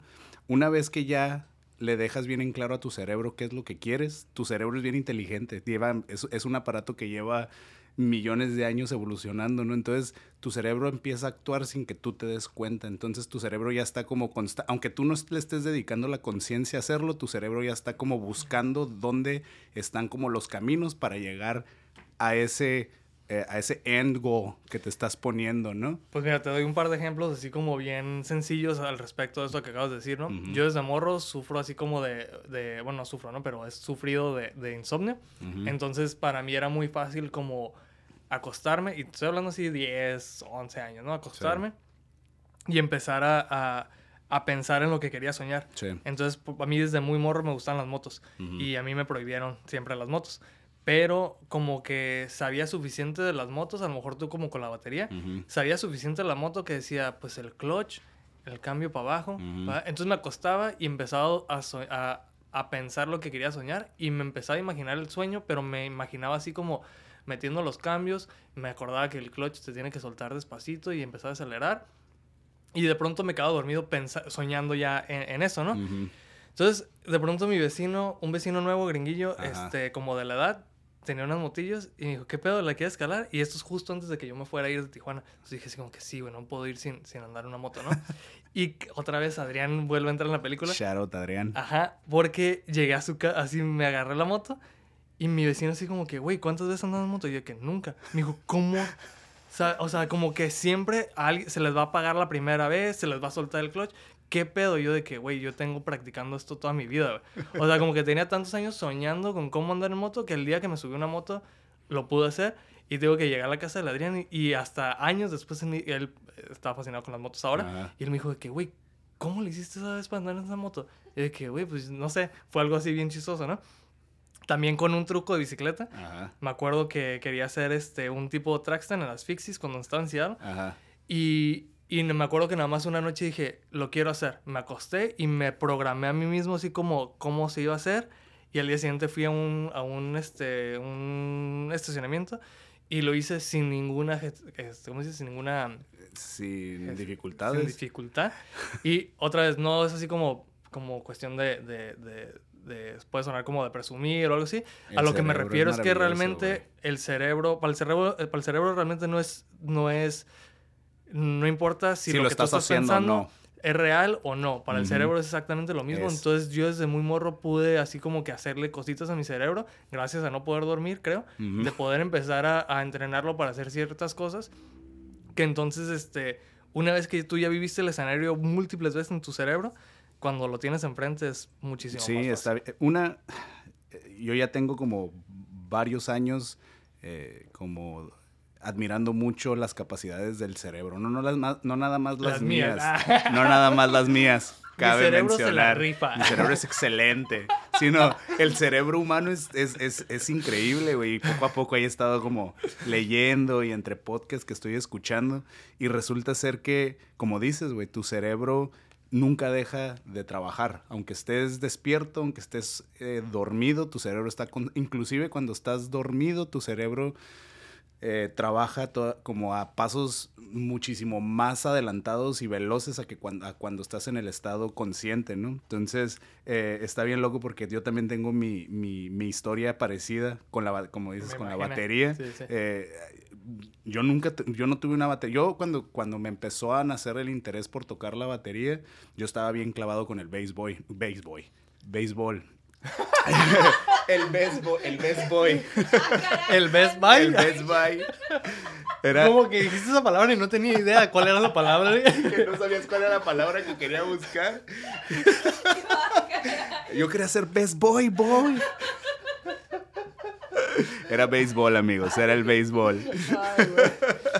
Y, y, entonces para mí la batería era, era inalcanzable, porque yo sabía que era un, era un, un instrumento caro, mis papás ruidoso, ni, ruidoso, mis papás ni de bronca me iban a dejar de, eh, que, que, parara de jugar béisbol para entrar con, una, un, con, eh, con, un instrumento caro y que lo más seguro es que ni siquiera me iba a, como a quedar con él. Eh, y yo empecé a ver como videos de, de YouTube, de, de los VHS, es, me, como que los me ponía a, a, a, estudiarlos nada más de estar estando viendo la tele. Y pues obviamente después de toda una tarde de ver esos videos me iba a dormir, pues mi cerebro estaría procesando todo eso, güey. Y está bien loco porque cuando entré a la secundaria, eh, en la clase de música en segundo de secundaria, eh, me tocó por fin como la clase de con instrumentos y todo y el profesor acá andaba dando la, vuelta por el salón y preguntó, el querido profesor Calleros de, de la escuela La Poli, que ya falleció, empezó a caminar por, la, por el salón y preguntó, a ver, hoy en el primer día tengo que encontrar, tengo que encontrar eh, la persona que va a tocar el instrumento más difícil de esta clase. ¿Alguien aquí ya sabe tocar la batería? Yo nunca me había subido a una batería, güey. Jamás en la vida había visto una batería tan cerquita. Y estaba en el salón. Estaba bien emocionado. Y yo no tenía la batería, pero yo era el clásico morro que estaba en el salón como todo el tiempo pegándole a las cajitas con los, con los, con los lápices y todo. Entonces, todos mis amigos en el salón, güey, gritaron, ¡El Hugo! Y yo como, no mames, claro que no, yo no sé tocar. Y el profe, a ver tú, súbete, a ver, ¿qué sabes tocar? Sin nunca haber tocado, subido a una batería, güey, empecé a tocar un beat y el profe como, ah, sí sabes tocar. Y me agarró como su profesor, como su alumno de batería todo el... no, salí, salí, salí pregón, salí pregón.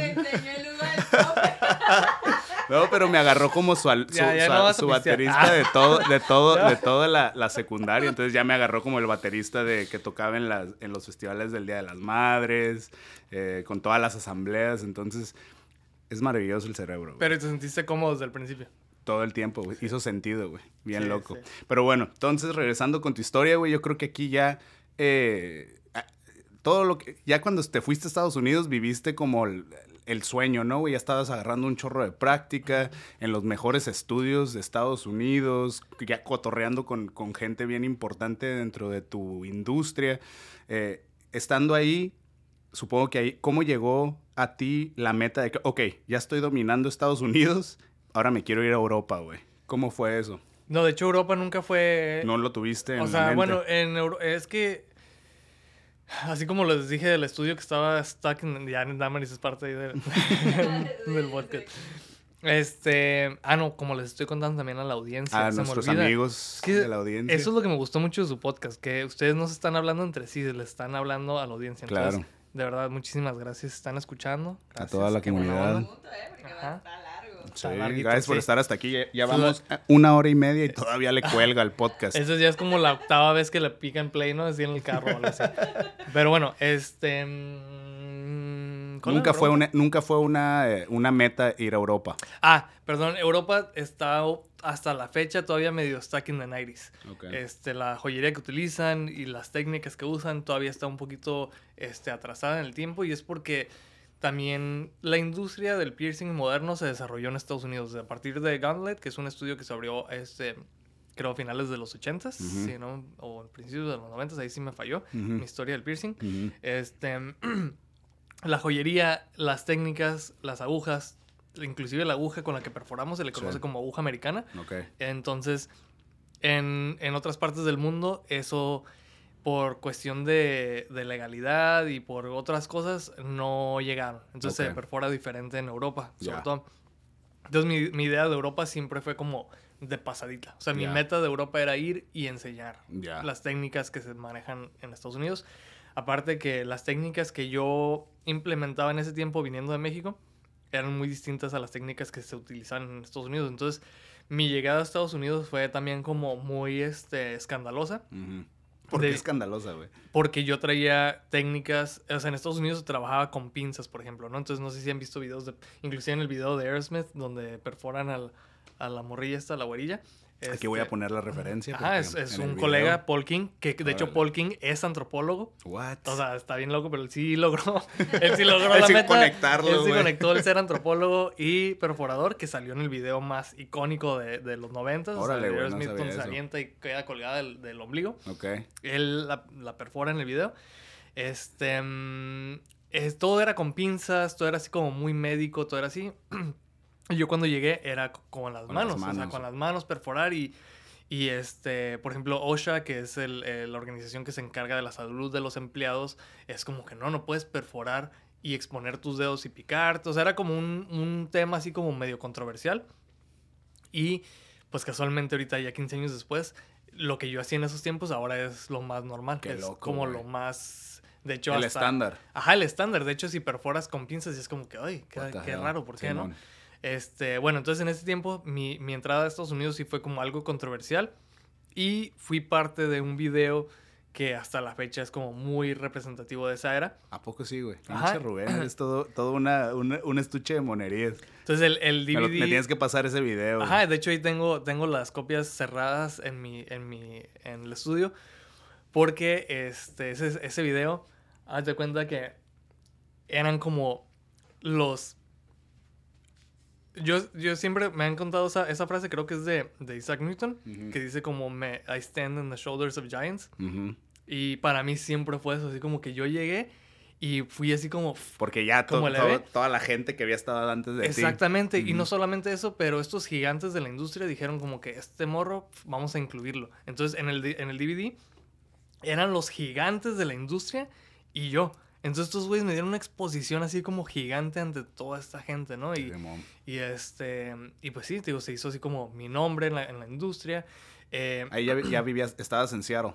Vivía en Seattle y casualmente 2006, em, en el mismo foro, en el mismo red social que te mencioné anteriormente, eh, había unos grupos y había uno que se llamaba Freehand Piercing, en el cual fui moderador. Entonces fue también como que, ay, güey, este morro, pues bien morro, ya lo metieron así de moderador. Simón.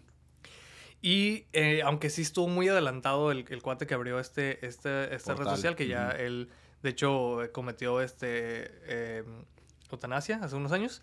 Tenía una enfermedad y, en Canadá pues las leyes son un poquito distintas y él decidió terminar su propia vida con, con este, asistencia médica. Qué loco. Ajá. Pero bueno, total que en ese tiempo pues sus, sus foros no tenían video. Podía subir foto pero no video. Entonces a mí se me ocurrió subir a YouTube porque en el 2006 eh, se abre YouTube ¿Eh? Entonces, eh, ¿eh? YouTube. Eh, eh. YouTube. hey, patrocínanos YouTube. Entonces YouTube dije, ah, pues a huevo, o sea, subo los videos a YouTube, agarro el link y los posteo en el grupo. Y ese era el único propósito, o sea, simplemente compartir los, los videos de procedimientos en el grupo, ya que no había otra forma de hacerlo. Este, mm, total que, ajá, o sea, ya perdí el hilo. Ah, no, ya, lo de Europa.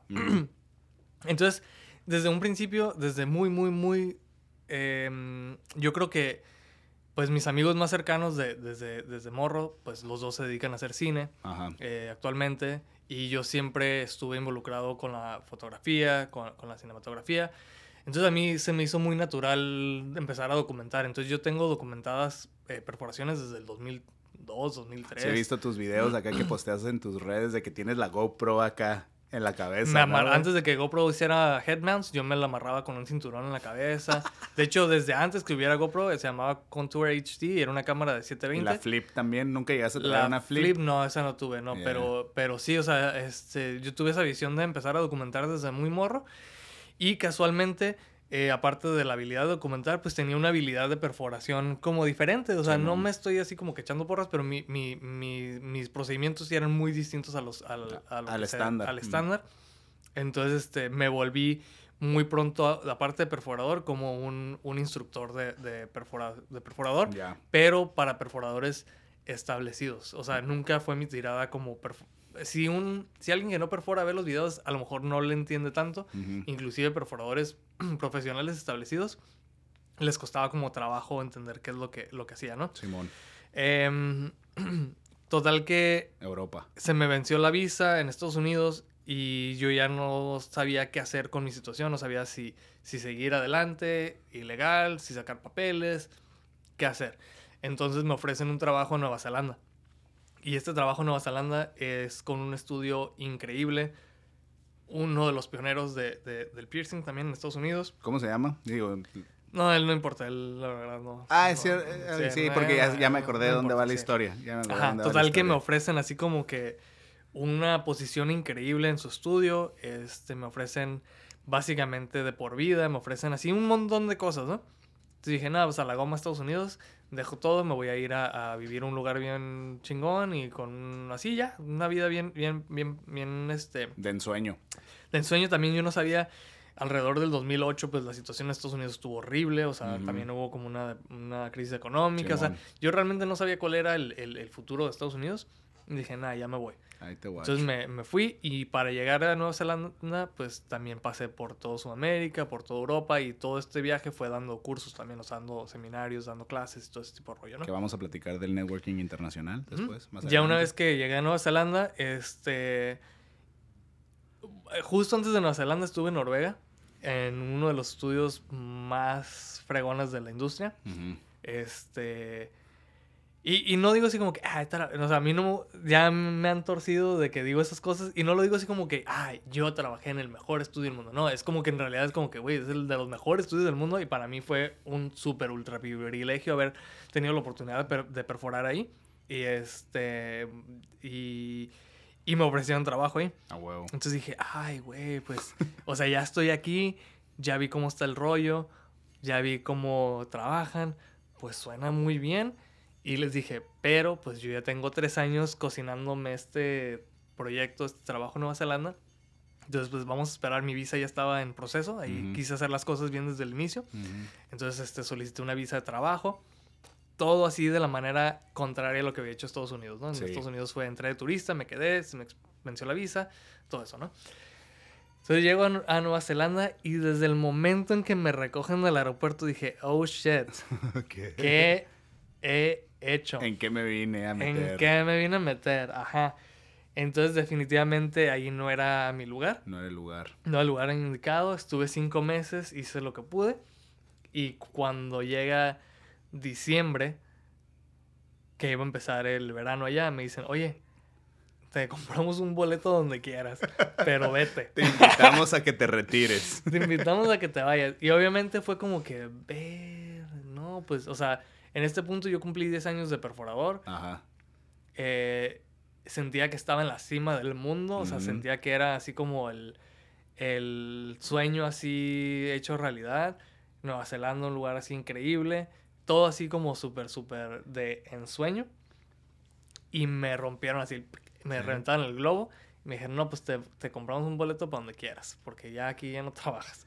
Y, y, cabe mencionar que esto, tú ya me has mencionado esto y que se me hace bien loco, que para ti en ese punto para nada estaba en tus planes o en tu vision board regresar a Tijuana, güey. No había lugar para, para ti en Tijuana. No, de hecho, lo primero que hice fue contactar a los de Noruega.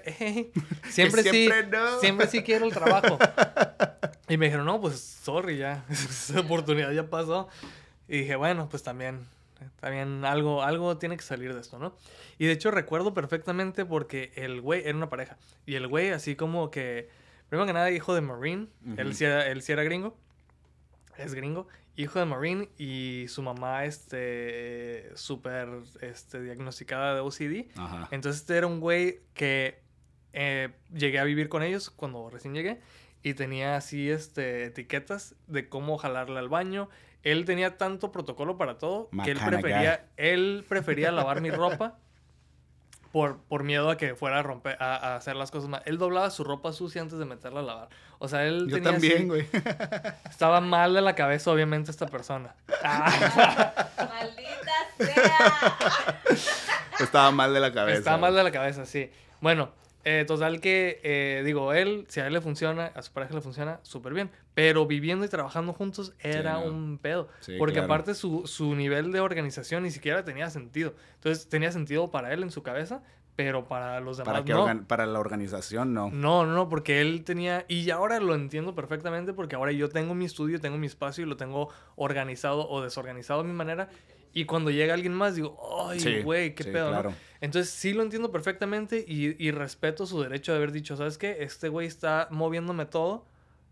Y entonces, pues ya, ¿no? Pero bueno, total que con su pareja yo siempre me llevé súper bien y también fue como que un pedo. O sea, como que el hecho de que, de que con él no haya hecho buena, buena onda y con las demás personas sí como que fue un conflicto. Él, de hecho, cuando me despidió, lo último que me dijo es, yo pensé que estaba contratando a mi próximo mejor amigo y pues tú como que ni, como que me sacas la vuelta, ¿no? Sí. Y la morra me dijo, yo sé que donde sea que vayas, vas a brillar. Vas a, te la vas a rifar. Mm. Entonces eso dije como que eso me puso así como, realmente sí fue esas frases que se me quedaron así como que grabadas.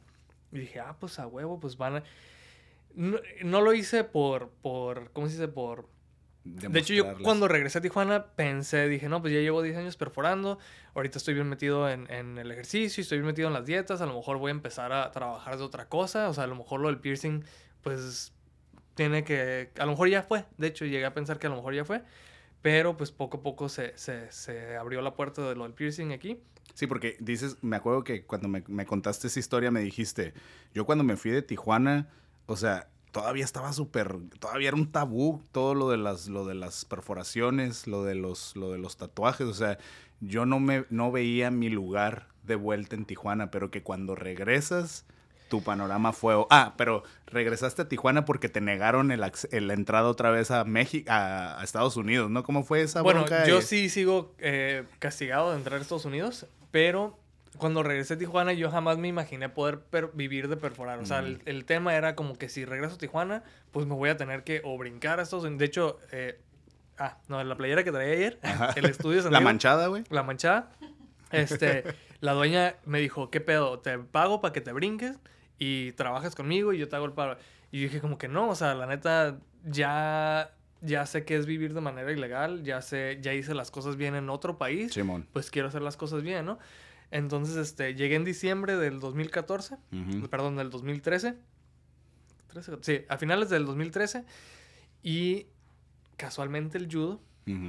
Ahí el Joe Mercado, no sé si lo conocen. Claro que sí, shout out a mi querido Joe. Que el Joe me dice, güey, ve con el Charky. ve al tía Juana y ve qué pedo. Y yo, no, pues no sé ni quién es el Shark. Estabas totalmente despegado de todo lo que estaba pasando en Tijuana, ¿no, güey? Yo estaba un poquito despegado, sí. Entonces yo dije, no, pues, pues ni para qué, ¿no? Pero un día ya en febrero, o sea, hace, hace dos años, hace siete años exactamente, a la fecha, este decidí ir al tía Juana en la plaza. Y siete años después, este no tengo tiempo ni. Estás hasta la madre de trabajo. de, hecho, hoy es lunes, hoy es el día que abro la agenda. No he tocado el celular, ya puse una historia de que no. No vas a estar. pero ahorita tengo gente enojadísima conmigo porque no tengo espacios para citas. O sea, la gente literal me, me, me bueno, ya la mandé a la carpeta de spam porque yo no, yo no trato con esa gente, pero me acaban de mentar la madre porque mi, mi agenda está llena. Llena. Entonces, este... creo que ahora sí ya es una excelente manera de hacer segue a ese tema. Eh, yo creo que lo que yo tengo ahí a, a que comentar es, yo siempre le digo al Rubén que se me hace bien loca su historia porque pues este güey se fue a, a, a dominar el, extranjero, él de aquí de Tijuana, se fue a explorar suerte a Estados Unidos, a la Ciudad de México, a Europa, y mientras tu enfoque estaba en brillar fuera de Tijuana, resultó ser que te preparaste para regresar al lugar donde te vio nacer y florecer aquí, güey. Te ha ido muy bien. O sea, obviamente no, o sea, estos siete años, o sea, ya, si nos ponemos a cotorrar estos siete años de regresar a tu casa, ya nos vamos a ir a un podcast de cinco horas, ¿no, güey? Pero cabe mencionar de que eh, regresaste y, te enfocaste durísimo a crecer tu nombre y tu marca aquí, porque aquí no te conocían, güey. O sea, yo, yo supe de ti, yo de ser de Tijuana y estar involucrado de alguna u otra manera en el mundo underground alternativo, jamás había escuchado de ti y poco a poco te fuiste como colando, como la, como la humedad dentro de, de, la comunidad alternativa en Tijuana y fue como, yo supe de ti hasta el 2019 y yo dije, ah, cabrón, ¿quién es este güey? Ya me empecé, empecé a cotorrear, empecé a investigar de ti dije, güey, este güey trae una historia bien loca que ya se fue a explorar suerte a todos lados y terminó floreciendo en la ciudad donde le estaba corriendo, güey. Entonces, pero te enfocaste bien cabrón a, a crecer tu marca, güey, a crecer tu negocio. Pues es que ahora sí que este, la gente ahí intelectual uh, o engranada en cosillas raras, pues es este, la historia que Joseph Campbell le menciona como The Hero's Story, The Hero's Journey. Ah, por ahí está el libro, de hecho, por ahí lo tengo. Ajá, entonces este, eso se refiere a que, pues realmente si nunca sales de tu nido, pues no vas a tener posiblemente nada más que ofrecer, ¿no? O sea, más que lo que se está dando tu cultura, tu, tu, tu economía, tu, todo lo que está alrededor de ti es lo, que, lo único que te va a, a, a, dar herramientas para salir adelante, ¿no? Entonces, pues desafortunadamente, esa es la sociedad en la que vivimos. Vivimos una sociedad en la que quiere crear trabajadores, quiere crear gente obediente, quiere crear gente que siga las reglas, que de hecho, una de las últimas fallas que tuve en el estudio con este cuate, estaba así como estoy ahorita. Y me dijo, oye, ¿te vas a rasurar, o te vas a dejar crecer la barba? ¿Qué está pasando? Y le dije, güey, yo no puedo crecer una barba. ah, entonces pues te vas a tener que, rasurar porque pues tienes que verte bien. Y dije, ah, entonces estoy tratando de crecer una barba. Te aviso cuando la tenga. Así como que es, llegó un punto así como que tengo rastas, tengo tatuajes, ¿qué pedo? No me puedo ver como yo quiero en, trabajando de lo que de lo que me apasiona. me apasiona, pero aparte que decidí hacer porque pues te puedes ver de la manera que se te antoje. Entonces digo, yo ya tenía como, como un conflicto ahí con, con, ese rollo, ¿no? Sí. Y este, para mí es bien importante el tema de la libertad personal. O sea, uno tiene que tener una libertad más allá de su sociedad, más allá de su cultura, más allá de su familia, más allá de, inclusive de su pareja. O sea, uno tiene este derecho innato a la libertad personal. A ser individuo. sí, a tener tus propios pensamientos, a tener tu eh, manera de expresarte y, y, realmente creo que también tenemos el derecho de rechazar a la gente que no está dispuesta a darte esa libertad, ¿no? Entonces para mí fue algo este, que realmente valió la pena haber dejado algo que pensé que era mi sueño máximo en la vida por este, pues ahora sí que... Ser, ser, true a tus pensamientos y a tus ideales. Creo que es una manera muy buena de acabar ese eh, tema eh, para platicarles a nuestra audiencia, los que digo, porque estoy, estoy consciente que, siguen aguantando. Sí, güey, el otro día me, el otro día me aventé un podcast de cuatro horas. O sea, sí, la, sí, sí se lo avientan.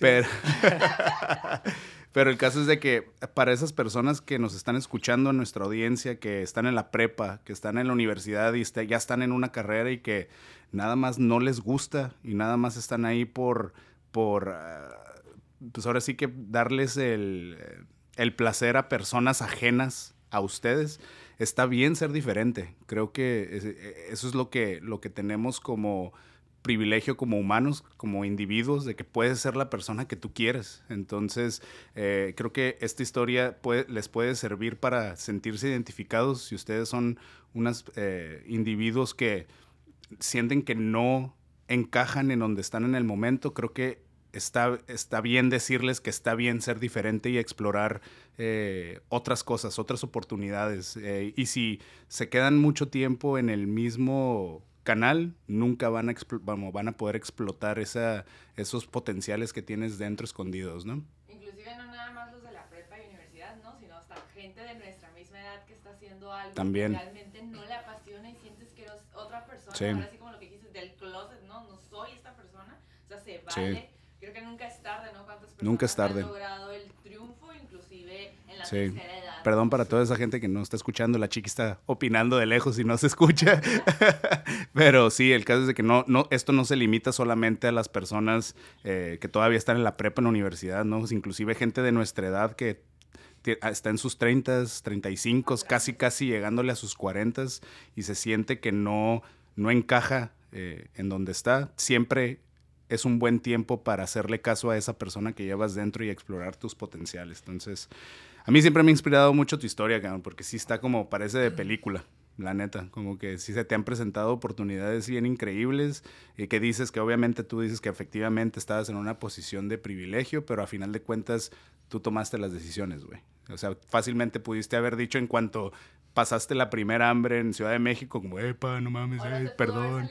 Sí, como, perdón, como que no, no la, no la rifo, ahí voy para atrás, o sea, pero viviste 10 años fuera de, de, Tijuana, güey, de tu ciudad, eh, explorando eh, tus potenciales y buscando el tesoro en la panza del, del demonio y lo encontraste, güey. Entonces, para ahora sí ya hacer el segue al siguiente punto que quiero platicar, porque efectivamente después de todo este trabajo, güey, después de toda esta eh, innovación que hiciste en tu industria en su momento, de, estar como constantemente estar subiendo contenido tanto en YouTube, en Facebook, en Instagram, eres una persona muy, muy activa en redes sociales y te va muy bien en redes sociales, o sea, tu tú siempre como tu audiencia siempre ha sido como muy fiel a ti, me has comentado, pero ya llega un punto, o sea, tu negocio está totalmente eh, sostenido en lo digital, ¿no? Tu, negocio no es de que, ay, tengo mi espacio y tengo mi, mi, letrero afuera y esperar a quien, quien sea que vaya a caer. Tú te dedicas a crear contenido y jalar a la gente y tus clientes potenciales por, por redes sociales, ¿no? Entonces, te ha ido muy bien, el tema que quiero platicar ahorita es los retos de tener un negocio digital y ya llegar al punto de popularidad, de tal popularidad que se te sale de control. ¿Popularidad? popularidad. Ah, ¿Qué? ¿Popular? ¿What? Por ejemplo, tú ya tienes que como cuarenta y tantos mil seguidores en Instagram. Sí. Sí, pues es un chingo de gente. Entonces, eh, ¿cómo puedes tener un negocio digital y humanamente todavía darle como eh, atención a tanta cantidad de gente y que no se te salga de control todo eso, güey. Porque eh, eh, hemos visto, siempre nos da como, no nos da cura, pero vemos tus historias y de que, hey, raza, espérenme, tengo un chorro de mensajes, este, les voy a contestar, pero no me mienten la madre, ¿qué onda? No sean groseros, bla en qué punto estás ahorita y cuál es tu experiencia, güey. Pues mira, son un montón de etapas. O sea, y yo creo que de lo que tú hablas, realmente es una etapa inicial. O sea, yo tuve una etapa en la que tenía suficiente tiempo, tenía suficiente clientela física para sobrevivir, pero tenía suficiente tiempo para estar activo y contestar mensajes. y, y abrí este, luego, bueno, como llegué en febrero, a empezar a perforar para marzo. Yo no sabía qué nivel de, de qué nivel de como si se de respuesta iba a tener, ¿no? Entonces yo empecé y luego, luego alguien me dijo, oye, deberías de abrir una página de, Facebook Live, ¿no? Porque pues ahorita todo era así como, estaba tres días por semana en el estudio y como básicamente por cita y... Y mi meta en ese tiempo era seguir yendo al CrossFit y seguir así como que cocinando y teniendo mi vida de, para ir a surfear en la mañana. Y, como que mi meta realmente no era, la, no era la chamba al principio, ¿no? De pronto, cuando empecé a ver que sí había chamba, dije, bueno, tuvo, tuvo que ver ahí un switch y decir, bueno, me voy a dedicar a esto, y pues, o sea, me voy a dedicar. Y para mí en la página de Facebook Like era bien importante que dijera responde inmediatamente, ¿no? Entonces, cada que te llegaba un mensaje... Ah, tu intención era como que, que, ahí siempre dijera responden, joda. ajá. De pronto responde en 15 minutos. No, no, no, tengo que contestar más rápido. Entonces era mi misión así como que estar contestando, estar subiendo contenido. Y este, mm, estar al pendiente, o sea, estar al pendiente de las redes. Siempre me sentaba así como una vez a la semana a planear qué seguía. Y, y sobre todo algo que, que, que, llevo muchos años haciendo es que cada fin de año me siento así como a reformar, a reformar lo que estoy haciendo. Entonces, como en tanto cuestión administrativa, redes, dinero, o sea, todo, todo, todo, todo lo que estoy haciendo y siempre al final, bueno, no siempre, pero en los últimos años, ya que he estado un poquito más este, administrado con mis finanzas. Mis finanzas y eso, al final de año separo como, ok, voy a hacer una reinversión en el negocio y algo personal, ¿no? Entonces sí como que siempre tengo como bien claro, este, así. Y este... Mm, tuviste una época en la que podías ponerle atención Podía a tus ponerle mucha atención y curiosamente, mis, o sea, dices, mencionas cuarenta y tantos mil, ¿no? Pues sí, llegué a tener como empecé, he tenido rachas en las que veo así como mucho crecimiento de, la, de las redes, del Instagram en específico. Veo así, y de pronto eh, veo que hay un decline. Entonces de pronto veo que se pausa y de pronto empiezo a ver como más este, un falos y así. Y realmente eh, para mí fue bien importante como olvidarme de los números. O sea, para mí fue bien importante así como que olvidarme de los números. Yo realmente seguía teniendo trabajo. Y y pues no sé, hasta hace poco, hasta hace unos días, mi cuenta había, había estado como en, en, en, en descenso y hasta hace poco volvió otra vez a empezar a subir. Este, pero es que la cosa es que yo no quiero vivir, yo no quiero vivir así pegado al celular, yo no quiero vivir contestando mensajes, yo no quiero, a mí me interesa mucho mi interacción con la persona, ¿no? Con el cliente. Totalmente. El problema es que para que esos clientes lleguen, siempre sí es muy eh, necesario el recordarles que existo. Estar presentes en redes sociales. Entonces constantemente hay que estarles eh, mandando una foto, subiendo una fotito, de pronto, por ejemplo, este... Reels de TikTok. Eh, pues TikTok es mi, mi nueva este, movida. movida.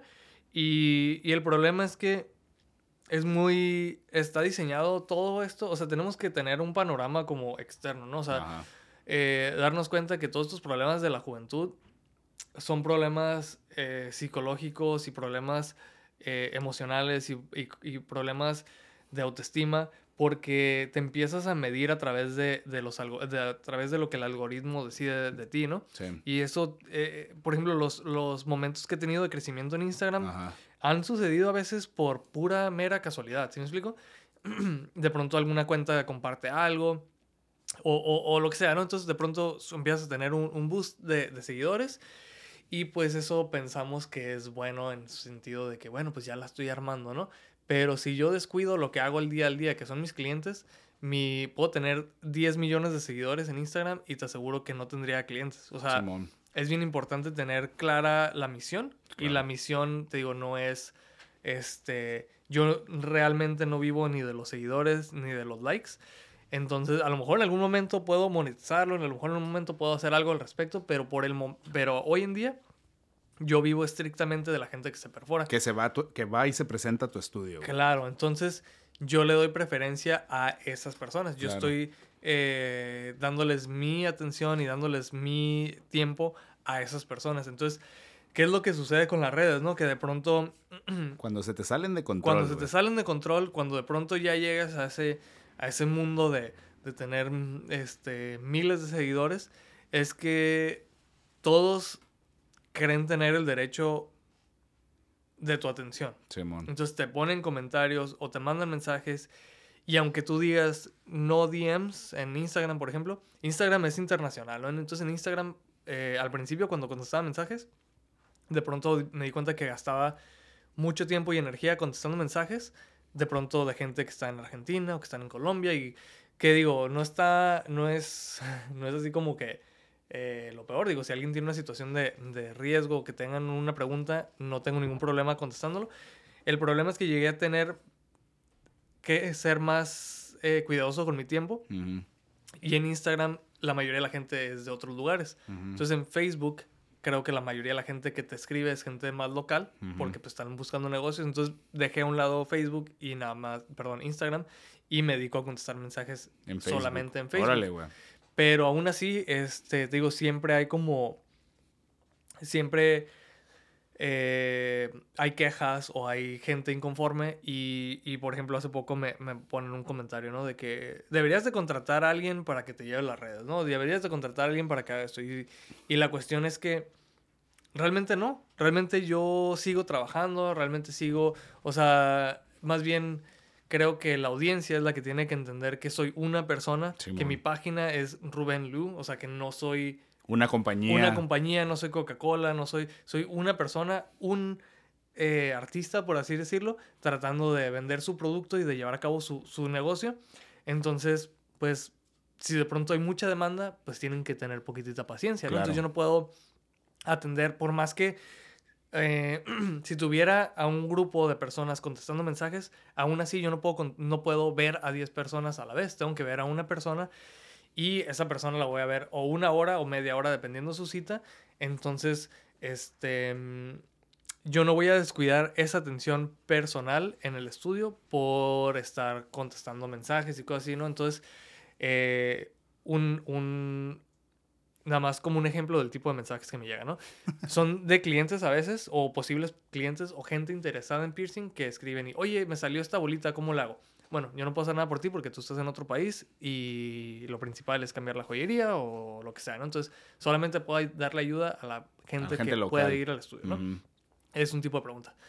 Otro tipo de preguntas, otro tipo, a veces ni siquiera son preguntas, a veces son como, como que, oye, ¿de dónde compras tu joyería? ¿Qué marca de agujas usas? ¿Cómo le haces para hacer esto? Porfas, ¿me puedes explicar qué está pasando aquí? ¿Cómo le hago para hacer esto? O sea, perforadores, ¿no? Entonces ahí es donde entra el dilema, ¿no? yo en algún punto fui ese güey que llegó al estudio de alguien exigiendo así como conocimiento, ¿no? Y se me dio. Tuve, tuve una suerte y, se dio. Entonces, ¿yo quién soy para negarle esa, esa atención a otros perforadores que están interesados, ¿no? Totalmente. El problema es que no tengo tiempo. Realmente no tengo tiempo para hacerlo. Entonces ahí es donde entra. No, no me quiero brincar de tema, ¿eh? No, no, no, adelante. yo, yo, te voy a, yo te voy a decir para ahí cuando te brinques de tema. No me quiero, es que ya quiero hablar de Patreon. Ah, bueno, oh. bueno, habla, porque, porque sí, una de las preguntas es, ok, ¿qué solución has encontrado a esa saturación? Y, viene toda esta pregunta porque nosotros sentimos que estamos viviendo una situación bien particular que no nos había tocado vivir. En cuanto regresamos a, de viaje en enero, nos fuimos de vacaciones y ya nos alejamos del negocio totalmente dos semanas. Y en el momento, desde que regresamos, el día 2 que regresamos a Tijuana, sentimos que ya no le ganamos a las redes sociales, Por, antes yo podía dedicarle dos, tres horas al día a sentarme, horas nalga, estar en el escritorio, ponerme en la computadora, enfoque total y contestar absolutamente todo lo que nos pedían en Instagram. Ya Facebook, ya tengo, tenemos como como un año que lo abandonamos, no pudimos más con Facebook. Eh, pero Instagram me sentaba y, contestaba absolutamente todo. Entonces sentimos que todo el trabajo que hicimos el año pasado, mientras que el año, eh, todo, mundo, todo el mundo se paró, mientras todo el mundo se paró, nosotros no paramos y trabajamos como locos.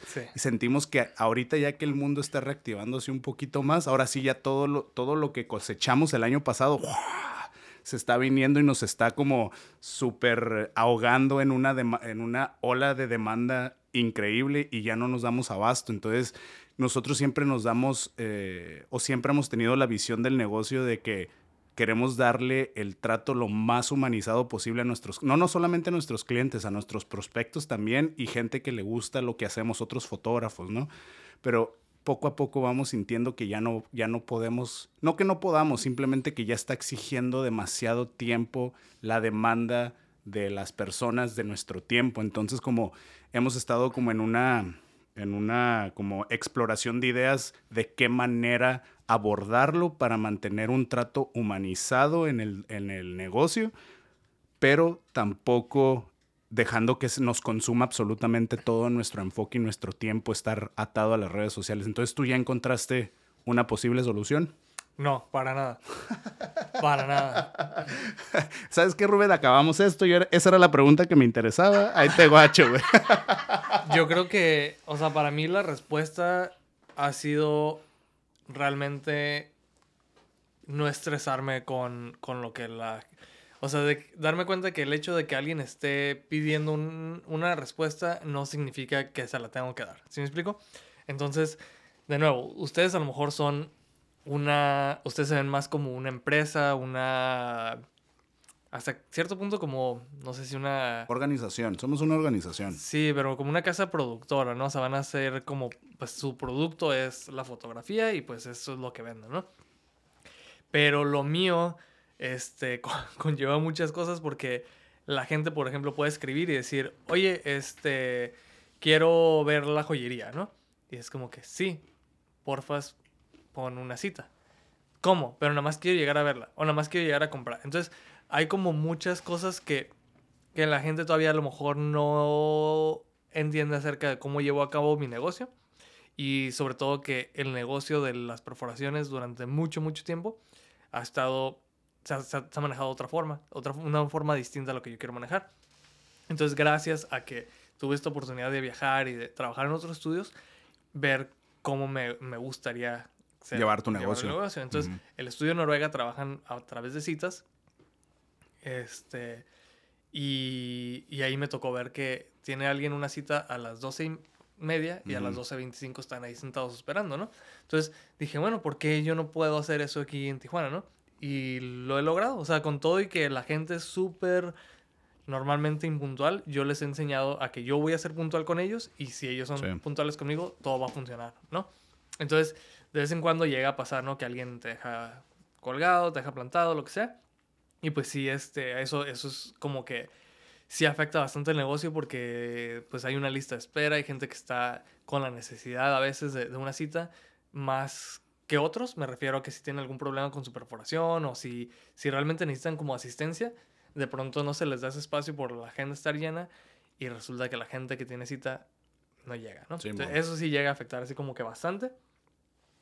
Pero, pero fuera de eso, este, realmente no sé qué hacer. O sea, realmente fuera de eso, yo creo que, que lo que uno tiene que hacer es empezar a, a compartir cierta información con el público. Y a lo que me refiero es que ahorita empecé con TikTok, ¿no? Entonces, TikTok tiene una, una, un aroma así completamente distinto y, y, y, no me agrada, de verdad no me gusta. Está raro, güey. Está muy raro pero tiene herramientas padres. Por ejemplo, mi último TikTok Fuimos fans, güey. Así que le dije a la chiqui, güey, ¿ya viste el TikTok que subió el Rubén, güey? Está bien chistoso, güey. Ajá, entonces eso es algo, eso no fue mi Lo voy a poner aquí. Eso realmente fue algo que yo me, que yo me, que me pirateé de otras personas que ya están más adelantadas en TikTok, ¿no? Pero ¿qué fue, ¿qué fue lo que pasó? Que publiqué eso y de pronto, de un día a otro, yo tengo más de mil seguidores en TikTok, ¿no? Sí, bueno, es, eh, eh, pero la cuestión es por qué estoy haciendo eso. Mi razón no es porque quiero tener 100 mil seguidores en TikTok. Realmente esa es, esa es, es la, la, la diferenciación, creo que es bien importante, ¿no?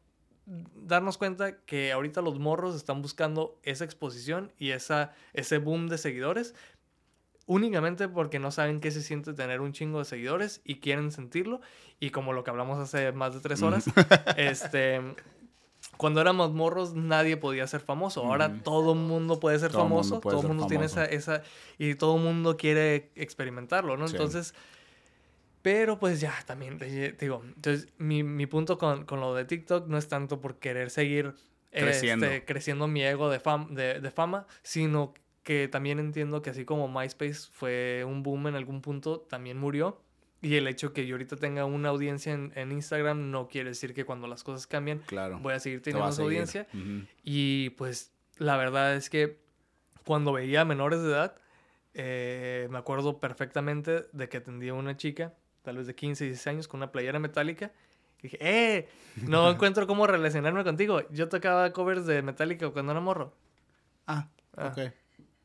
O sea, ni idea tenía de quién era Metallica. O sea, era una playa que compró porque se le hizo interesante, ¿no? Sí. Entonces, yo ya empiezo a sentir esa, esa realidad de que aunque me siento todavía en la prepa, ya no estoy en la prepa. Entonces, cada vez me cuesta más trabajo de pronto relacionarme e interactuar con gente más joven. Y fíjate que eh, también me gustaría compartir eso, eso que, eh, que ahorita estás mencionando, de que te gusta conectar con, tu, con la gente que te visita en tu estudio. Creo que eso ha sido vital para, para el crecimiento que has tenido aquí a nivel local. Como que no nada más eres un, eres un perforador que llega alguien, o, ahí te guacho, ahí te guacho. Por ejemplo, así, así nació la, la amistad entre nosotros, porque Damaris fue y se perforó contigo y tú te preocupaste por saber un poquito de quién era la persona que estabas perforando. Entonces le preguntaste, oye, ¿y qué te dedicas? Y ya Damaris te dijo, ah, es que soy fotógrafo. De hecho, eso se me, me, faltó decir al principio del podcast porque eran tres vertientes de las cuales me tenía bien emocionado este, esta plática.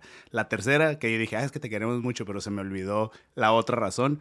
Básicamente tú fuiste la semilla plantada para el origen de este podcast, güey. Tú fuiste el que, el que nos metió la idea así de que, güey, se pueden hacer podcast en español, es lograble, porque cuando Damaris fue a perforarse contigo, ¿por qué tú no cuentas la historia, güey? Tú estuviste ahí, yo no. Eh, pues, por lo que yo recuerdo, lo que yo recuerdo es que eh, justo en ese tiempo yo estaba iniciando mi propio podcast de una manera muy austera. Con El cafecito con Rubén. Ajá. Aquí está. Este, estaba, yo sentía que, bueno, más bien sigo sintiendo que va a ser la forma más true de conectar con alguien. Justo lo que, Palabra del Señor. Ajá.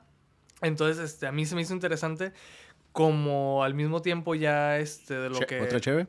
Yo ahorita estoy bien, gracias. Em, por lo mismo que, que, entiendo que a través del Instagram y a través de, de estas cosas mm, siempre queda como un...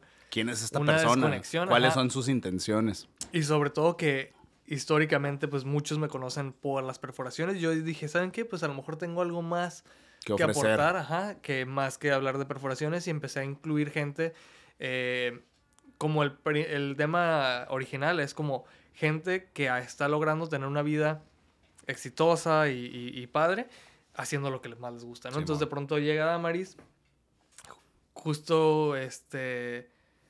No me acuerdo si era con cita o sin cita en ese tiempo. no, era, pero bueno, con cita, era con cita. Justo me acuerdo que llegó así en un punto en el que yo estaba así de que ya me tengo que ir a comer, ya no aguanto nada, ya me quiero. ¿Eh? Fue sin cita. Ah, ah, bien hecho, Damaris. Llegaste sin cita. Ajá, entonces llegó, llegó y me acuerdo que era así como que no. Lo último que quiero ahorita es perforar, me quiero ir a comer, así como que no manches, ¿no? Ya.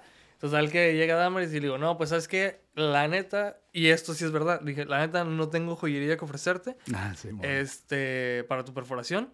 Lo único que tengo es esta. Y Damaris de que, pues esa quiero. Digo, a huevo se quería perforar la ¿no? Va, pues te perforo. Y eso es lo bonito de mi trabajo, como que hay veces que tienes como cierta, este, como resistencia, pero realmente conecta, tienes que conectar con esa persona, ¿no? Entonces, para mí empecé a platicar y Damaris menciona que pues, es fotógrafa de bodas y justo en el podcast ya había tenido a Cris Aragón, había tenido al Chocuán, que es fotógrafo también en general, pero pues también de bodas. Simón. O sea, como que dije, ah, caray, pues esto va ahí como que de la mano. Y pues dije, ¿qué onda? ¿Hacemos un, un, un podcastillo? Y como que la respuesta fue así, como que sí, a huevo. Y de pronto estábamos aquí en este mismo sillón y de pronto tú llegaste. como es que, ah". cabe, cabe, mencionar de que, o sea, se fue a, a, perforar. Yo tenía otra cosa que hacer, no me acuerdo qué. Nos separamos.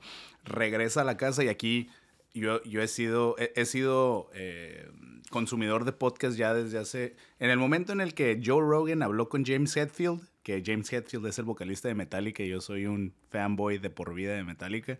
En ese momento, creo que fue en el 2015, los vi y dije, güey, ¿qué es esto? Me, me juqué de los podcasts. Entonces fue como una adicción. Empecé con... Eh, eh, no hay mejor sentimiento que descubrir un podcast que te guste y descubrir que hay como mil episodios ya que puedes consumir, ¿no? Entonces me empecé a clavar bien duro en el podcast y Damaris por, por añadidura empezó a escuchar podcasts conmigo, güey, pero todos en inglés. Eh, yo los escuchaba mientras lavaba los trastes, mientras lavaba, como que acomodaba mi ropa. Entonces, ese día, eh, Damaris se, se, va a perforar, regresa, nos contamos cómo nos fue en el día y Damaris como, oye, eh, conecté con este vato, Rubén Lu, es bien buena onda, que no sé qué, como, me invitó a su podcast y yo, ¿qué, güey? Ese es mi sueño.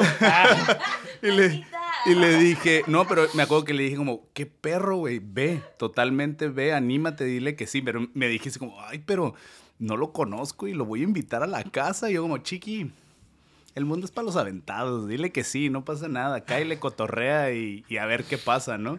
Eh, y, y, estuvo bien loco porque a través de esa conversación que tuvieron entre ustedes dos, pues yo ya me metí a ver qué onda con tu podcast y dije, güey, qué loco, no había visto yo un podcast en español. Todos los podcasts que había como eh, consumido eran en inglés. Entonces, qué buena idea tener podcast en tu idioma, güey. Entonces le dije, chiqui. Error. Super sí, aviéntate. Entonces, un día se organizaron, ¿no? Y vinieron aquí, tuvieron un muy buen cotorreo. Sí. Prosigue. Sí, sí, pues esto fue prácticamente, o sea, nos conocimos a través del podcast. Y curiosamente, yo en, en el podcast que estuve haciendo, eh, la mayoría de las veces eran personas que ya conocía, ¿no? Y que más o menos sabía qué quería como... Sacar de la conversación. Sí, porque la cuestión es que con el podcast, algo que realmente como que no he querido, con el mío personalmente, no he querido hacer, es como hacerme el protagonismo, protagonista y, y, hablar, como que se me hace muy raro así como llegar y hablar de algo que, que quiero. Entonces me hizo más fácil traer a la gente que que a mí me interesa, que sé que tienen algo que decir y sacarles básicamente en sus propias palabras esos, temas. Básicamente este formato. Claro. Eh, pero sí, y la verdad este, también estuvo padre que a través de eso pues llegué a tener como de pronto eh, otras conversaciones con gente que jamás había tripeado. Y pues se me hace así como con un formato muy, muy interesante. es muy honesto, es un formato súper honesto, como que... Eh, y luego está bien loco porque los podcasts han venido a a demostrar que los humanos tenemos un span de atención mucho más largo de lo que nos habían dicho. O sea, por todos lados escuchabas, tienes que eh, mantener tu historia en un minuto porque después de un minuto pierdes a la gente. Y resultó ser que no, güey. La gente escucha podcast de dos, tres, cuatro horas y la gente está conscientemente escuchándolo, ¿no? Y no nada más son estadísticas. Yo soy como eh, totalmente la prueba de que yo, el, último podcast que escuché duró cuatro horas, y lo escuché todo, no me lo, no me lo guardé nada. ¿Por qué? Porque la gente, siento yo que la humanidad ahorita tiene una sed y un hambre enorme de conectar con otros humanos, como que decir como, ay, güey, a mí también me pasó esto, yo también siento esto, no estoy solo, ¿no? Entonces siento que los podcasts son una muy buena eh, herramienta y una muy buen como transporte para eh, como llevar mensajes significativos a toda la humanidad. Yo, la neta, fiel seguidor de, del formato. Sí, yo creo que tuve una pequeña decepción con, los podcasts. ¿Por qué? pues, primero que nada, porque para mí había sido interesante compartir un aspecto mío distinto al de las perforaciones. Y ya analizando los números, pues realmente los podcasts que más audiencia han tenido son cuando me he llegado a sentar con perforadores. Neta. Entonces, eh, ajá, porque pues realmente, te digo, yo siento como que, como que a lo mejor tengo algo más que aportar en el, en el mundo. Aparte, de, hacer hoyitos. Ajá. Y pues sí, como que esa, ese, eso fue, bueno, ahorita actualmente en mi podcast nada más está en privado en mi Patreon para gente que... Excelente segue. Que suscrita a él. Porque, pues digo, bueno, si quieren hablar de, si quieren escucharme hablar de perforaciones, pues hablo de perforaciones, ¿no? No hay, mm. no hay bronca. Este. Y el podcast, el cafecito, realmente. Ah, viene una temporada por ahí, una segunda temporada, ah, pero me mató un poco la cura, no ustedes en particular, pero me mató un poco la cura que, que sí siento que, como dices, no había podcast en español, de pronto dije, ah, me voy a animar, lo voy a hacer. Y casualmente, pues uno de los invitados en el podcast fue Patrick de Cacho Studio. y el primero que hice con él fue así igual que contigo, Damaris, con el celular y dos lavaliers así pedorros. Pero de pronto dije como que, bueno, pues puedo hacerlo en el estudio grabación, darle una, serie, una cierta seriedad. Y pues luego básicamente que con, me da mucho gusto que Cacho Studio tenga tanto trabajo, Pero pues le abrí la puerta como mucha gente que ustedes, digo, hicieron una inversión claramente y hicieron su, su, su, su equipo aquí, pueden hacer su podcast como quieran. Pero pronto me di cuenta de que, ajá, como que animé a mucha gente a que de pronto, oye, estás grabando podcast, ¿verdad? No, pues fíjate que yo quiero abrir, hacer uno y quiero hablar de emprendimiento y hablar de gente que pues se la está rifando aquí en Tijuana, haciendo lo que quieren. ¿Qué onda? ¿Dónde puedo grabar el podcast? ¿Y cuánto me sale? ¿Y qué día puedo ir? Y pues sí, básicamente voy a hacer exactamente lo mismo que tú. Va, gracias. Entonces de pronto me di cuenta que le estaba, que lo que hice fue, que digo, yo no nada original, obviamente yo me copié el formato gringo, o que se ya estaba haciendo en otros lados, pero pronto sentí que, que, que básicamente animé a mucha, mucha gente a hacer exactamente lo mismo. Sí, nos hemos dado cuenta de lo mismo, Damaris y yo, pero siento que eh, como todo proyecto y como todo, toda idea eh, creativa, eh, toda, hay muchas personas que están haciendo ahorita esta creación de, de, podcast porque es lo que se está usando, pero en realidad no son consumidores, entonces no saben eh, qué es lo que le gusta escuchar a la gente, eh, no, no, saben cómo estructurarlo, cómo armarlo, entonces está bien, obviamente nadie está descubriendo el hilo negro, siento yo que este formato va a Ah, solamente los proyectos de podcast que lo está haciendo la gente que neta les gusta el formato van a seguir, pues. Entonces, ahorita estamos en la etapa en como es nuevo, está habiendo una, una oferta enorme de, de, podcast, pero eventualmente como todo, güey. Va a ir como con la música, como con las perforaciones, los fotógrafos. Entonces, eventualmente solamente se van a quedar los que genuinamente creen en este formato. Pero ya pasando del tema del amor por los podcasts, porque obviamente somos amantes aquí, tanto tú como yo, como Damaris, de esta onda. Sí me gustaría como tocar el tema de esta nueva, eh, esta nueva iniciativa que traes con el Patreon. ¿A qué, eh, se, para la gente que no sepa qué es, qué es el Patreon, eh, básicamente Patreon es una plataforma que une directamente al, al, artista con el consumidor, sin, sin, sin como intermediarios, ¿no? Es como, ah, ok, yo hago esto, a ti te gusta lo que yo hago, págame para ver cómo lo hago o ver qué es lo que yo creo, ¿no? Entonces, es una excelente iniciativa. Yo es definitivamente es una plataforma que eventualmente quiero meter mis manos ahí, pero todavía no vemos la manera honesta de hacerlo. No tenemos nada que ofrecer a tal nivel todavía pero me parece excelente porque no me das cuentas cómo te está yendo con eso, güey. Antes que nada, ¿sigue viendo luz o ya? Sí. ¿Sí? Ah, huevo, chiqui. Estaba, chiqui. Es que ya se nubló, maldita nube. Güey, ya llevamos dos horas y 17 minutos de podcast. Mm. Hell yeah. Se me ha pasado rapidísimo. Vamos por más. Entonces, Patreon. Patreon. Este, Patreon, Patreon, como le quieran decir. Este es otro rollo, ¿no? Como que en todo lo que hago así de contenido siempre me cuesta trabajo decir las cosas gringas, pochadas. Pero bueno, el Patreon. Este, pues como les comentaba hace rato, tengo muchos mensajes, mucha gente, perforadores sinvergüenzas que me escriben de pronto y, oye, este, de hecho tengo un mensaje por ahí guardado de alguien que me escribe y me dice, oye, veo que tú pides de tal compañía, pues fíjate que es muy difícil abrir una cuenta con ellos. Paro, la próxima vez que pida, alguien que jamás tengo ninguna recolección de haber conocido en persona, de aquí en México, paro, la próxima vez que pidas, pide el doble, me mandas a mí el, otro y yo te, yo te deposito. o sea, así de sencillo, ¿no? Así de sencillo, súper peladísima. Sí, sí, sí. Entonces yo dije como que, ¿qué pedo con esta gente que piensa que otra vez ya les conté la historia, ya los hice llorar con mis 20 pesos al día, todo eso. Y pues ahorita vivimos una era en la que todo el mundo ve a estos, a esta gente eh, tan accesible a través de las redes que dices, bueno, pues lo voy a mandar mensaje y si no contesta, pues qué mamón. que, eh, o sea, yo sé dentro de mi industria, que créanme, y también a lo mejor en sociedad, pues tengo esta famita de, de, ser muy mamón, ¿no? Y pues ese pedo de ser mamón es simplemente el ser reservado y el ser como, el valorar lo que tengo que ofrecer. Entonces a mí me costó mucho trabajo llegar a donde estoy. Es como si yo pago una carrera de medicina o pago así, ¿sabes? No solamente los estudios, pero la inversión, las horas, el, o sea, todo, todos los, los, riesgos que he tomado, todo eso para llegar a donde estoy y para que alguien diga, ah, pues pelada, nada más le escribo y que, y que, me, que me, solucione, me solucione mi problema, ¿no? Entonces yo dije, bueno, tampoco quiero cerrarme, yo me voy a morir en algún momento y pues quisiera por lo menos haber plantado otras semillitas o ver, ¿sabes? Como que haber... Y aparte lo que dices, ¿no? Que eventual, en un punto tú fuiste ese morro que querías que te enseñaran. Pues. Claro, claro.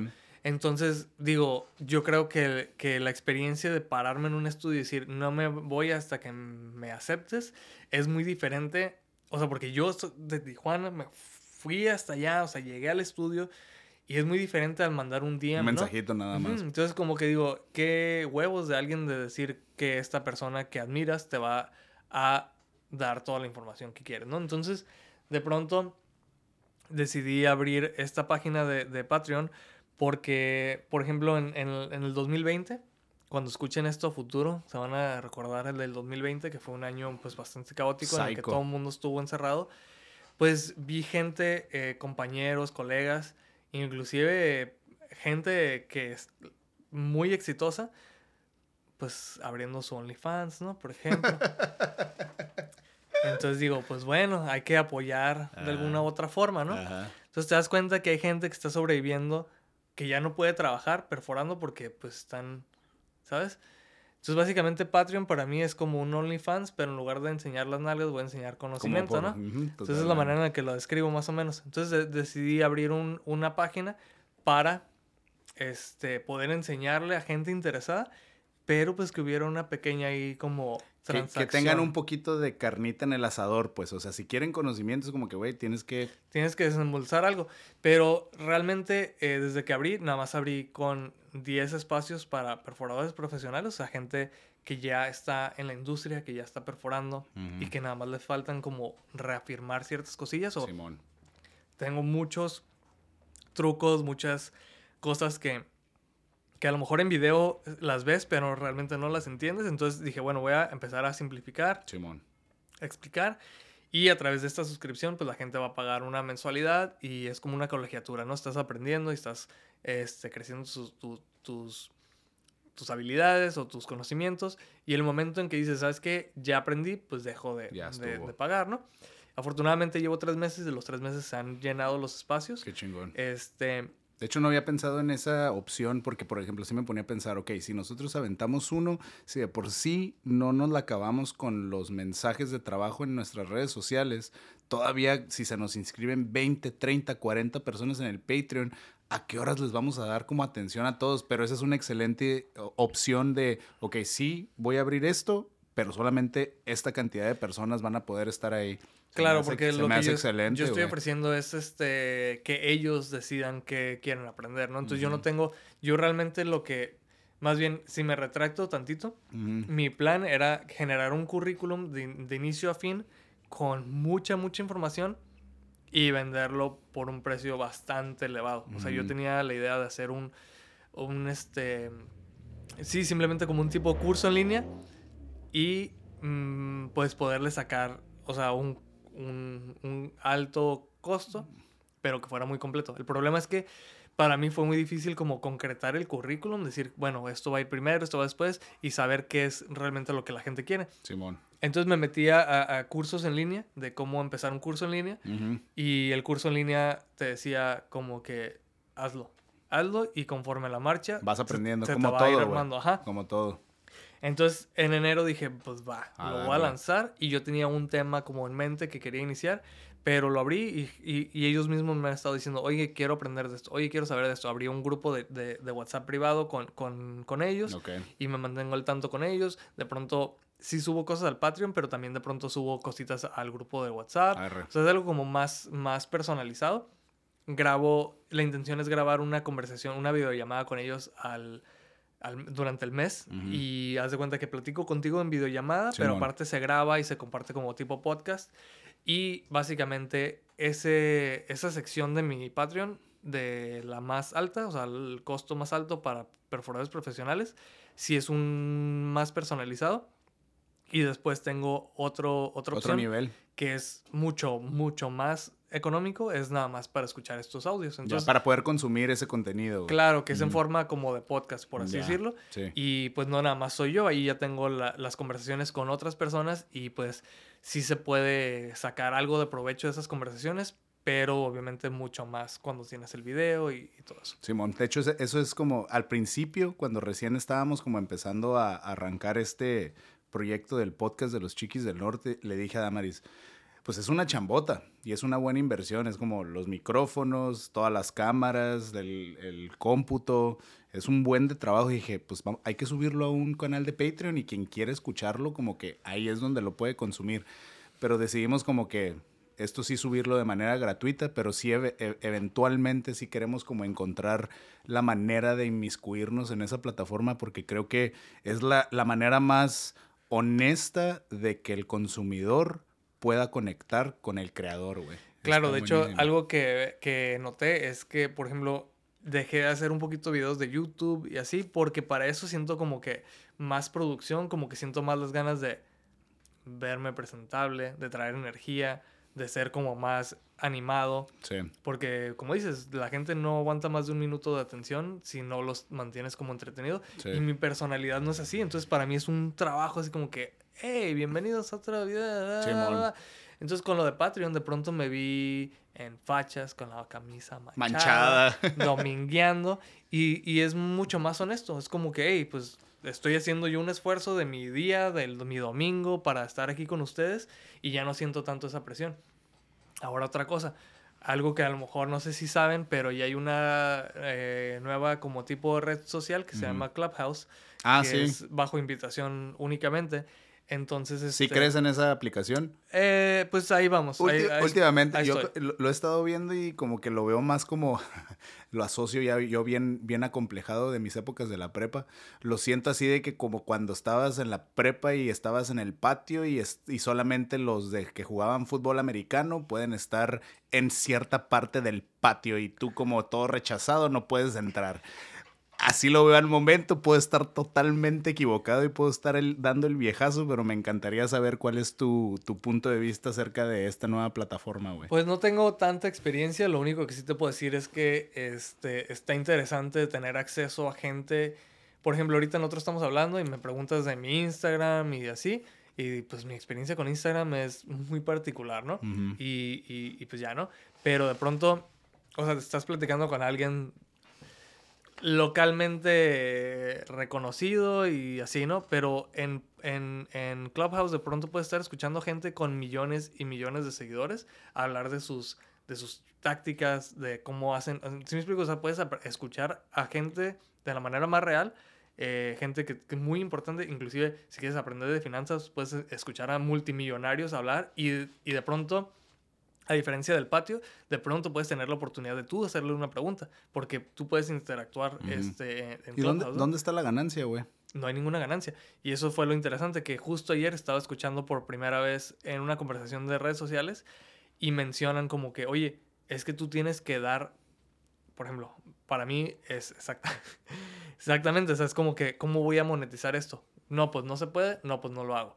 Y ahí lo que te están diciendo es como que tú siempre tienes que regalar algo a tu audiencia para que se queden con ganas de más. Y ya una vez que generas esa, ese interés, ya es cuando los pasas a, la manera en la que puedes... Donde monetizas. monetizar. Entonces, por ejemplo, justo por eso yo ayer subí el video hablando sobre mi Patreon, haciendo...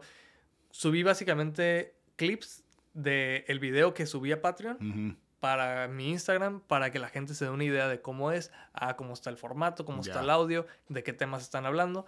Y eso pues hizo que en el momento en que se desocupó un espacio en mi Patreon, alguien lo tomara. Ya, luego, luego. Nunca, nunca te quedaste con una vacante. Nunca me he quedado con una vacante. Ya, pues la neta sí, eh, creo que es una, una plataforma que todavía le hace falta crecimiento. O sea, siento que todavía no es lo que puede ser y creo que todavía estamos en tiempo de explorarlo mientras está el terreno como un poquito libre. Entonces, definitivamente te voy a estar preguntando más acerca de tu Patreon y cómo lo, cómo lo, cómo lo manejas.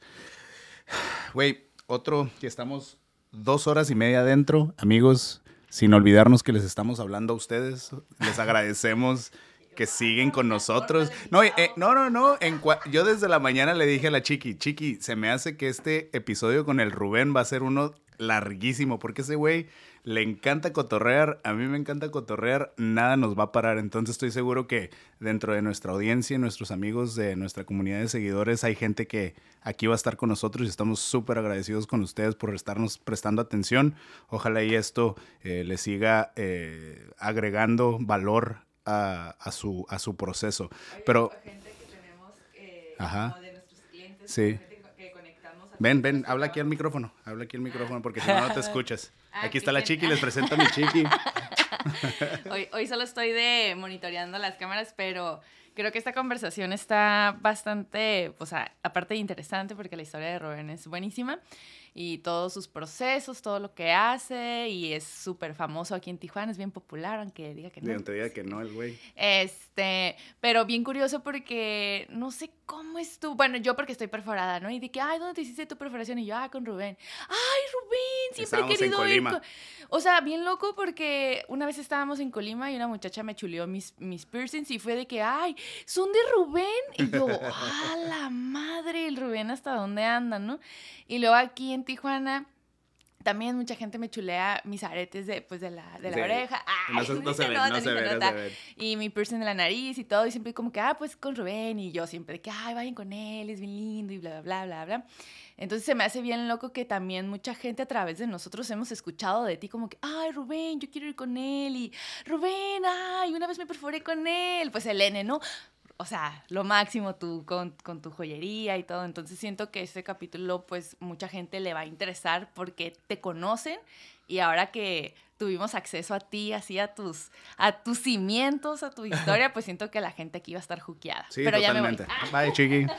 Sí, no, eh, es, es, como dice la dama, está bien loco, güey. Una vez estábamos en Colima, fuimos a hacer una boda por allá y conectamos con unos amigos, los queridos este, Sandrita y Hugo de Stereogram, se superportaron súper buena onda con nosotros, nos mandaron un mensaje, nos echamos unas chelitas, fuimos a comer y nos presentaron unos amigos de ellos, eh, fuimos a cenar un día y estábamos ahí en la chorcha y de repente como que Gaby, Gaby le dice a, a Maris, oye, eh, esos, esos, este, son de, son de Rubebre. Nosotros como, ¿qué, güey? O sea, estamos tan lejos de casa y todavía la popularidad del Rubén llega hasta acá. Entonces fue como muy bonito eh, ese sentimiento de que a huevo, güey, nuestro compa parte madres como por todos lados. También la, la, Jenny tiene una historia de cuando estaba en Colombia.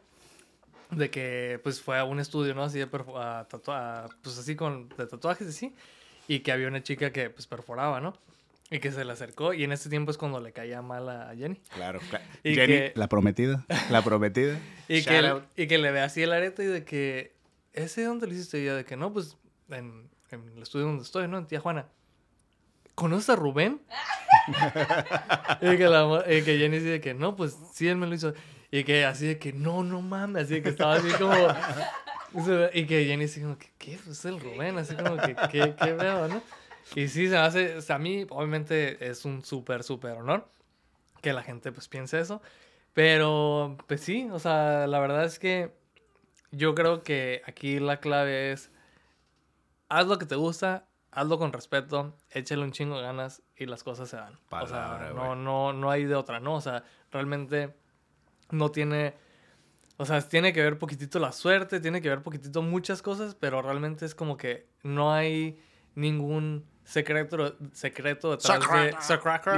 ningún secreto detrás del éxito más que echarle un chingo de ganas. No hay shortcuts no hay shortcuts. Y yo creo que eso fue lo que más nos hizo conectar contigo, porque a ti te conocimos, gente que ya ha estado eh, escuchando los otros episodios de nuestro podcast. A ti, nos, a ti te conocimos en nuestro año como de ensueño, güey, el 2019, que fue cuando yo, yo ya renuncié a mi trabajo, Dame renunció a su trabajo también un año anterior. Entonces, como ya el 2019 fue el primer año en que estuvimos libres, así de que andábamos haciendo en nuestro negocio 100%, administrando nuestro tiempo como, mejor nos parecía. Entonces en ese año fue como conectamos contigo y siento que hicimos tanta como fuerza en, nuestra conexión porque nos sentimos identificados contigo de que, güey, este güey trabaja un chingo. O sea, la primera, vez, la primera vez que te conocimos, que fue cuando, no, no es cierto, no la primera vez, pero como que yo conviví más tiempo contigo, fue que nos, nos, nos organizamos para eh, una comida para organizar un, camping que íbamos a hacer de cuatro días en el, eh, a San Luis Gonzaga y llegaste tú y estabas así.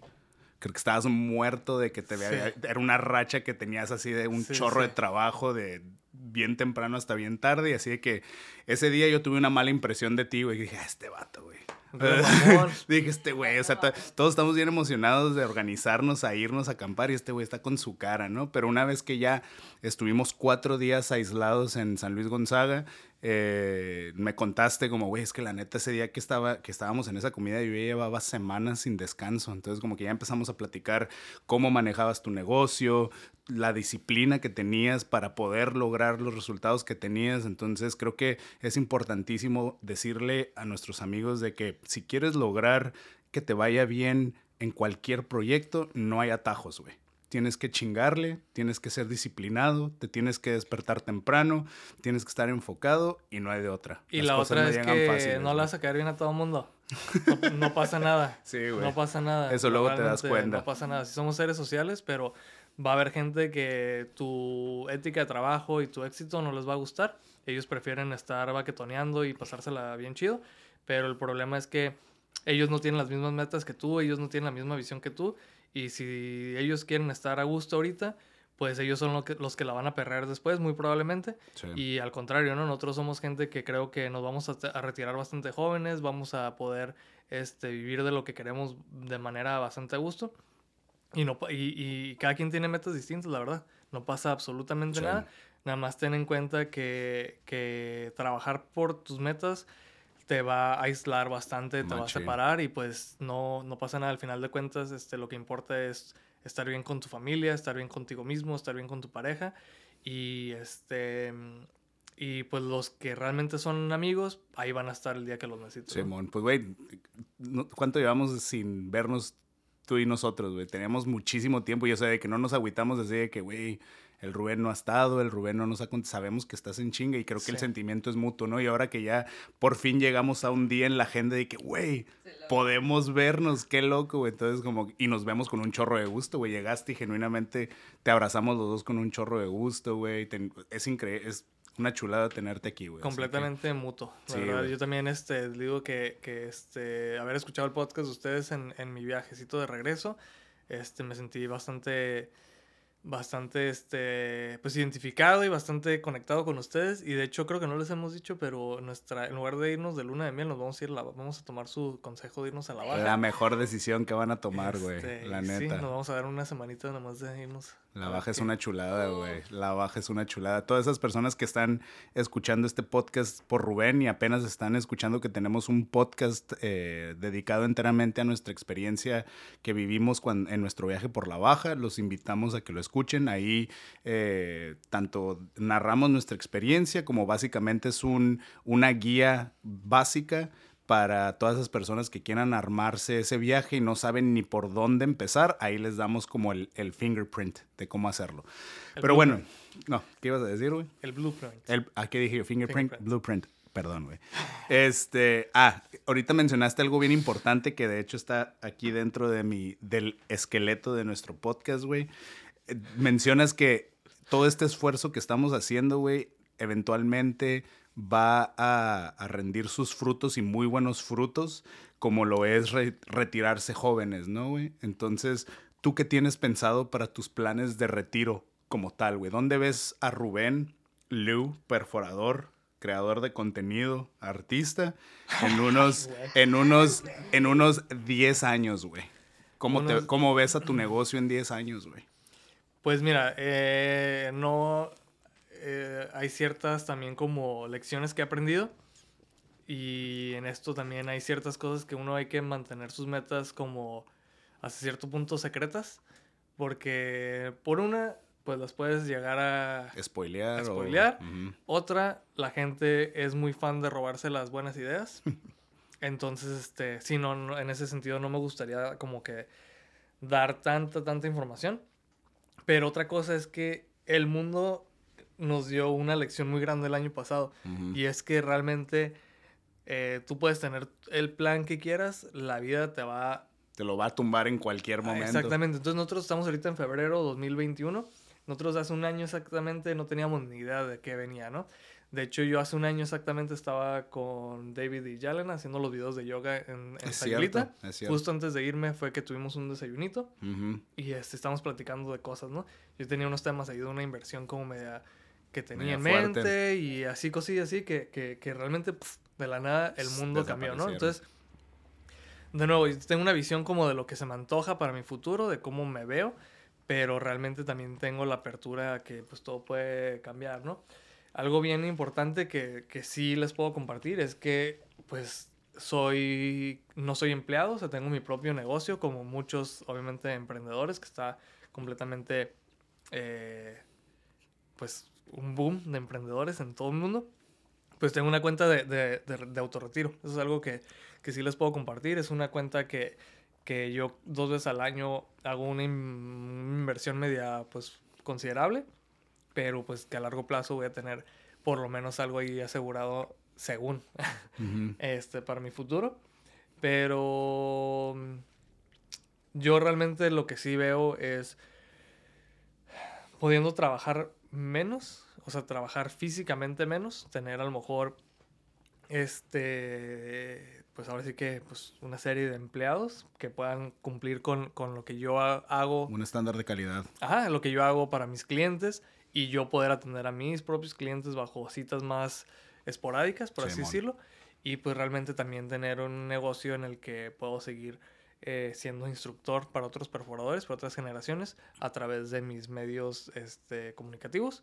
Porque cada vez me veo menos viajando. O sea, este, este año me invitaron a la GEP, que es una organización en Brasil. Si fuera en físico, sería la cuarta vez que viajo a Brasil para dar clases y es una chinga. Súper chinga. Es una chinga viajar tanto. O sea, yo sé que, que si estás escuchando esto y no has tenido la oportunidad de viajar, dices, ah, que, que este, poco agradecido, ¿no? De, de, de, quejarte de viajar, pero viajar realmente, te, o sea, y sobre todo a un lugar tan remoto, es una chinga para el cuerpo, para la mente, o sea, es súper cansado. Entonces, si tengo la oportunidad de seguir, ah, a lo que iba es que este año me invitaron y es la primera vez que se va a hacer de manera digital, de manera virtual. Entonces, pues yo con todo gusto, ¿no? Si puedo seguir enseñando y si puedo seguir creciendo como instructor, pero sin tener que viajar, pues yo súper. Simón. Súper. Y si ves tu, tu vida ya como de retiro, eh, bueno, no retiro, pero ese futuro que ves ya trabajando menos, viviéndotela más chill, eh, viviendo aquí en Tijuana, o no estás. No estoy seguro, pero ojalá que sí. Sí, ¿no? Tijuana es una es una es una ciudad bien bonita, güey. O sea, la, ves y quien no la conozca es como ciudad toda polvienta y mal cuidada, pero es una ciudad de mucho eh, eh, bien noble, güey. O sea, y el hecho de que estemos conectados aquí luego luego con con California y que eh, todo hay una diversidad cultural bien bonita aquí en Tijuana, o sea, yo aquí me veo mucho tiempo también, güey. Entonces se me hace chingón que tú también, tú ya que fuiste a buscar otros horizontes, güey, tú no descartas la posibilidad de aquí establecerte ya en tus años dorados, güey. Claro, sí. Este, sí, o sea, desafortunadamente Tijuana eh, tiene muchos, muchos, muchos aspectos positivos, pero sigue siendo Tijuana, ¿no? Entonces, este, para mí eso es lo único que me preocupa, que pues de pronto no sé, de pronto hay cositas que uno quisiera compartir como inclusive no sé, yo, yo he aprendido mucho sobre, o sea, a través de YouTube, otra vez, pues hemos aprendido a lo YouTube, muchas... YouTube es el, el, papá que nunca tuvimos, güey. Definitivamente, güey. Nos enseña todo, Nos enseña todo, ¿no? Entonces, de pronto nos ha enseñado, yo he aprendido cosas y veo videos así de gente que, eh, alguien que, que, admiro y dice, bueno, les voy a contar cuánto generé este año y cómo lo hice y cómo administré mi dinero. Entonces digo, oye, pues está bien interesante, ¿no? Este güey no está presumiendo cuánta feria ganó, está enseñándote cómo administrar y cómo cobrar y cómo hacer. Va. Entonces voy a hacer un video de, de cómo administro mis... ¿Qué? No, yo no... O sea, vivo, vivo en Tijuana, yo no puedo estar... Ni siquiera puedo compartir los precios de la joyería que manejo. ¿Sí me explico? Entonces estoy, en, sea como sea, en un lugar pues que es sigue siendo peligroso. Inseguro. Inseguro. Y pues eso es lo único que me preocupa, ¿no? Eso es lo único que, que me preocupa, que yo pues sí eh, estoy en una posición ahorita en la que eh, planeo tener una familia y, este, y pues mi, mi objetivo en ese sentido pues es este, poder ofrecerles seguridad y pues yo no sé qué, qué esté pasando, ¿no? Sí, pues güey, eh, algo de lo que estoy escuchando para tu plan de retiro es, creo que lo que hemos mencionado mucho Damaris y yo en otras ocasiones y en otros formatos de comunicación, creo que la respuesta a, a, crecer y, y, tener un plan de retiro como creativo es diversificar, güey. Como que no te puedes quedar en un tunnel vision de que esto es lo que hago, esto es lo que sé hacer, no voy a buscar otras alternativas. Tienes, tú como, como persona tienes que hacer una introspección muy eh, crítica de saber, de saber identificar cuáles son tus habilidades y saber de qué manera monetizarlas de diferentes frentes. Por si un día te llega a fallar una, tienes otras como avenues que te pueden servir, ¿no? Entonces se me hace bien, bien eh, importante que recalques como que, güey, yo estoy considerando tener empleados, estoy considerando ser educador, estoy considerando tener un negocio aparte, tener mi, como que mi seguro de retiro. Creo que es un excelente mensaje, güey. Sí, de hecho también ahorita lo que he estado investigando más recientemente también son inversiones en pues todo lo que es cryptocurrency. Simón. Y este y pues básicamente eh, yo creo que sí llega un punto en el que pues me ha tocado ver a perforadores más morros que anuncian o que se presumen así como que, ah, yo vivo de solamente ser perforador, ¿no? O sea, como que, como, como el, el, el jueguito ahí del ego cayendo en como que ustedes pensaron que nunca le iba a armar siendo perforador y véanme ahora, ¿no? O sea, soy perforador. Y es lo único que y hago. es lo único que hago y sobrevivo, ¿no? Pero es el problema, o sobrevives gracias a que alguien más puso una infraestructura, un negocio y tienes dónde trabajar, ¿no? Pero el momento en que esa infraestructura no está, de que, de que vives, ¿no? Claro. Entonces, este, para mí yo sí lo he dejado a un lado y, y, y, pues desafortunadamente... Eh, los medios, o sea, todo lo que tiene que ver con crear contenido y eso, también es una manera que, que tenemos que aprender a, a, monetizar de alguna u otra forma, pero también este, no estar cerrado a, a, que nuestra labor física es la que va a generar este, el ingreso, debido a que pues tenemos solamente ciertos años que somos productivos, ¿no? Simón. Y pues sí, empezar a ver qué, qué se puede hacer en cuestión como de, de inversiones, ese tipo de cosas que son muy, muy arriesgadas y que por, por lo mismo que son arriesgadas no mucha gente está dispuesta a, a entrarle. Pero sí, yo creo que, que, por ahí también va la cosa. Sí, definitivamente. Y eso es algo de que también hemos platicado Damaris y yo, que siento, sentimos nosotros al menos de que esa historia o ese, esa, ese, fair, ese fairy tale que le vendieron a la generación de nuestros papás del retiro como tal, de que llega un punto en el que pasas una línea, un, una meta y ya de, a partir de ahí ya no te puedes dar el lujo de no trabajar, te puedes dar el lujo de ya simplemente estarte tomando margaritas todo el día, viendo la tele.